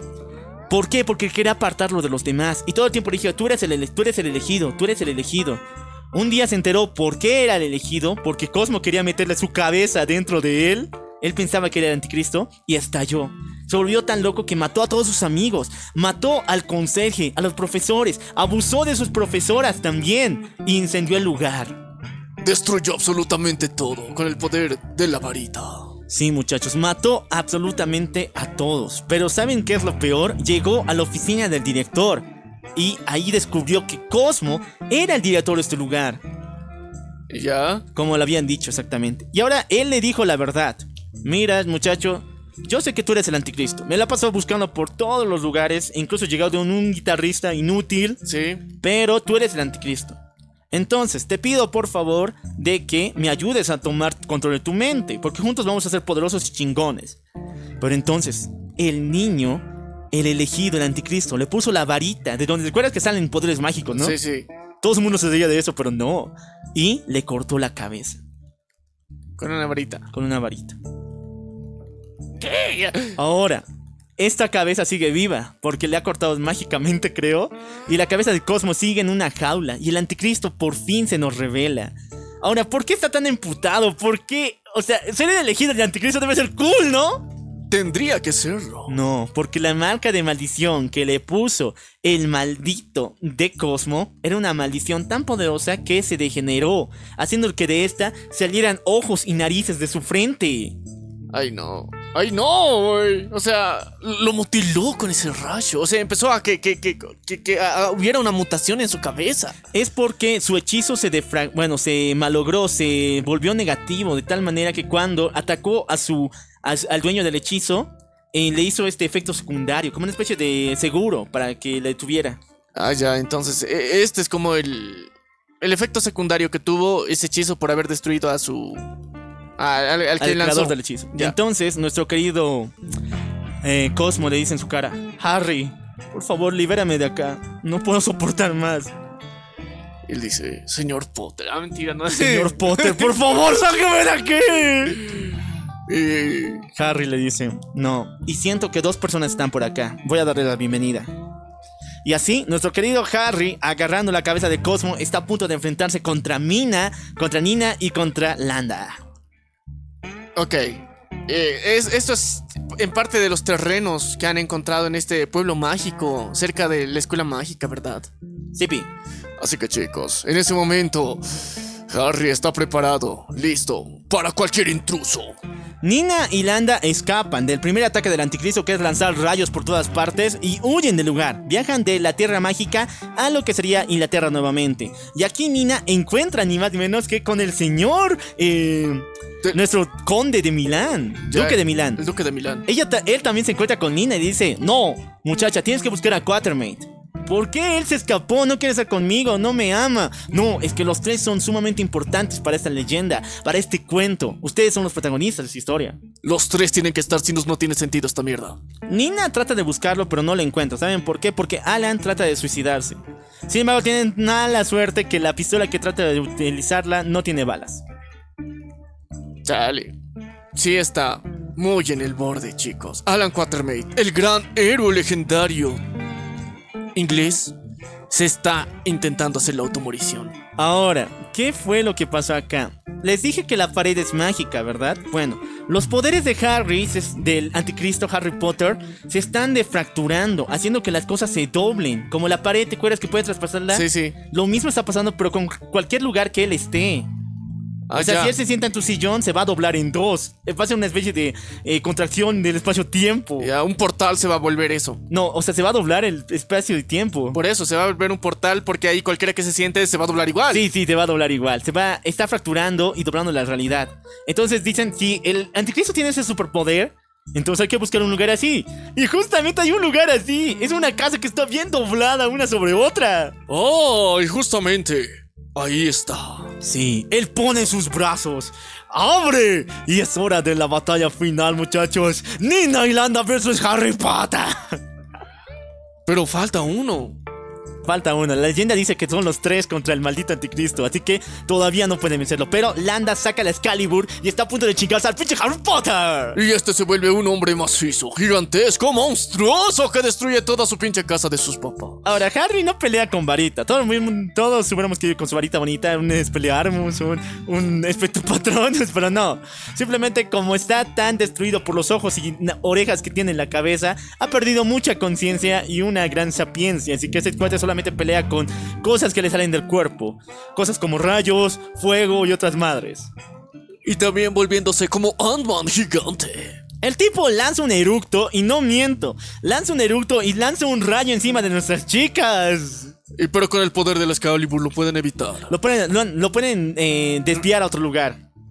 Gracias a eso, o sea, imagínate, si no fuera por la Excalibur, ellas hubieran sido freídas por el erupto mortal. Nina logra comunicarse por un WhatsApp, ya, mentira, por un, un artefacto de comunicación con el hijo, con el nieto de Silvia, Jack, y le pide por favor que evacúe a todas las personas de Londres, porque esta es la batalla final contra el pinche anticristo. Al final, al comienzo Jack le dice no, o sea, tú eres inglesa, tú nunca vas a entender lo que hemos sufrido por tanto tiempo de tu imperio. Pero ahora que ha visto cuál es el poder del anticristo y que la autoridad se está informando, no, pongamos el nautilio en marcha, vamos a salvar toda la población inglesa.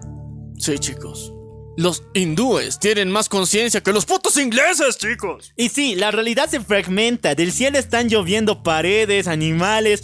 Todo está cayendo del cielo porque el pinche Harry Potter no tiene poder. O sea, no tiene control, Control. de su mente. Y su mente está justamente es el poder de su magia. Entonces, ¿quién crees que llega aquí con un arma entregada por el mismísimo Jack? Alan Quatermain. Y con un disparo de una de esas armas poderosas de Jack, del estilo bien cyberpunista, hace volar un brazo del maldito Harry Potter. Sí, chicos. Un brazo ha sido vilmente volado. ¿Pero cuál, Jack? El nieto de Silvia. Ah, ya, yo, yo pensaba que, que- que el otro. No. El de las armas biológicas. No, no, no. Ese es. Eh, el, ese es como se llama. Christopher Robin. Sí, Christopher Robin. Sí, yo sí. pensaba, no, ese, ese no tiene, tenía armas. Pero no, chicos, gracias al poder de la tecnología hindú, destruyeron un brazo del puto Harry Potter. Ahora, Harry Potter, y esto no lo miento, se baja la bragueta y con su. Ya saben qué. Que es un líquido flameante de fuego volcánico. Mata a Alan Quatermain. Lo reduce a cenizas, güey. De una meadita. De una meadita. Alan ha fallecido. Nina agarra el arma de- que le tenía Alan y empieza a chingarse a nuestro querido anticristo, a Harry Potter.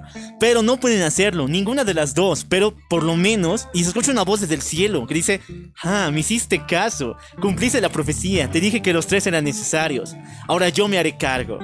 Y ahora sí viaja, baja Dios, pero ya no en su forma del duque de Milán, sino como su forma completamente entera, su forma legendaria, su verdadera forma. Esa es Mary Poppins. No es mame. Es, bien en serio, güey.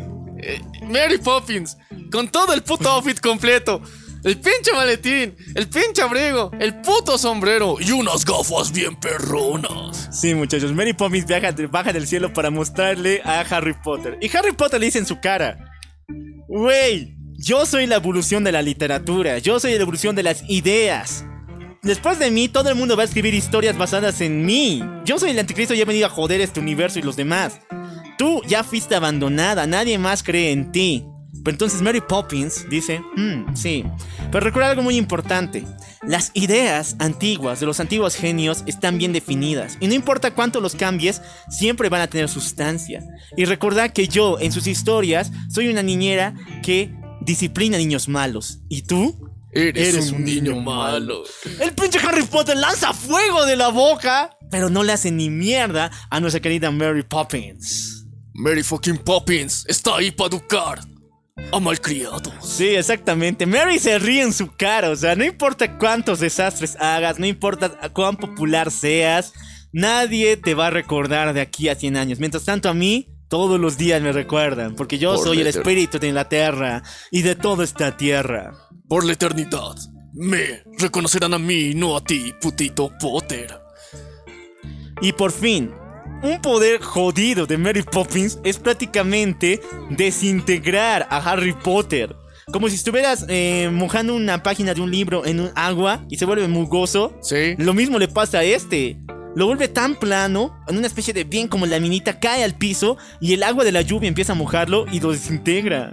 Se vuelve papel mojado. Sí, ¿Así se destruye Harry Potter? sí, muchachones. Y por fin, nuestra querida Mary Poppins le Des- disolvió literalmente este disolvió a Harry Potter. Eh, como en ácido, o sea, como en Breaking Bad, chicos. Mary Poppins no se anda con mamadas. Nina le dice en su cara, wey, Mary, tú eres Dios, o sea, ayuda a Alan Quatermain, está aquí, aquí tengo su cadáver, por favor, revívelo. Pero ella le dice, yo no estoy a cargo de esas cosas. Ustedes han alterado mi mundo un montón de veces, así que de ustedes depende. Si reviven a Alan Quatermain, más monstruos, más criaturas horribles como Harry Potter y los demás van a llegar. Entonces de ustedes depende. Seguir luchando esta guerra sin fin, donde los demonios y los monstruos vengan, o ponerle fin. Así que tienen que hacer un sacrificio. Llega la maldita, em, la maldita eh, tataranieta de esa, ma- de esa señora que cuidaba el lugar de las Sí, sí, eh, monjitas pervertidas. ya. Y ya. Llega y se la lleva y lleva a Alan Quatermain porque dice, bueno, si vamos a ir al lugar de en África, tal vez sea posible que su cuerpo reviva. Ya. Porque las aguas nunca han sido utilizadas para revivir un cadáver, siempre para volver al joven a alguien. Nunca para un muerto. No, Ya. entonces así lo hacen. Y llegamos por fin a África, donde esta mujer está a punto de recibir su baño de celestial juventud. Mientras tanto que Nina está pensando si realmente esta fue una buena idea. Sin embargo, se da de cuenta de que no está resultando. Por más que metan el cuerpo de Alan en la, en la la tinita, fosa, en la tinita, no está reviviendo. Y así termina esta historia. Nina se fue junto con, eh, a- con Alan, no, ¿cómo se llama esta chica? Landa. Landa. Con Landa y van a vivir su inmortalidad hasta que sus días se acaben. Seguramente van a quedar entre los dos porque hicieron el delicioso. Sí, vivan las tijeras. Todos han muerto, muchachos. Todos Alan. Quatermain ha fallecido y con esto fallece lo último de magia que existe en la Tierra. Y así termina esta súper y legendaria y súper larga historia de Alan Moore, hijo de su madre. ¿Qué puto es con Harry Potter? ¿Por qué a Harry Potter? ¿Por qué, güey? O sea, ¿por qué? ¿Qué necesidad había de ponerle ese cabrón ahí? Pero, Chicos, él es el origen de todo el mal. Y ya saben, cuando necesitan ayuda, esperanza, amor. Y un castigo ejemplar para esas bendis malas. Llamen a, Mary Poppins. No, no estoy jodiendo. Hay tesis universitarias que hablan de la igualdad entre Dios y Mary Poppins. sí. O sea, está a nivel. Y no es una, una jalada que, que se inventó solamente Alan Moore. Hay tesis, tesis, así, doctorados que, que te muestran esta mierda. Que señalan que si te ama te va a corregir. Y bueno, ¿quién puede hacer eso mejor que nuestra querida Mary, Mary Poppins? Poppins, o sea- y bueno, ese capítulo estuvo genial. Estuvo como... Como el culo de tu hermana. Roto, roto, roto partido. Yo soy el loco Al. Y yo soy Menia. Y nos vemos a la próxima. Hasta nunca, putines.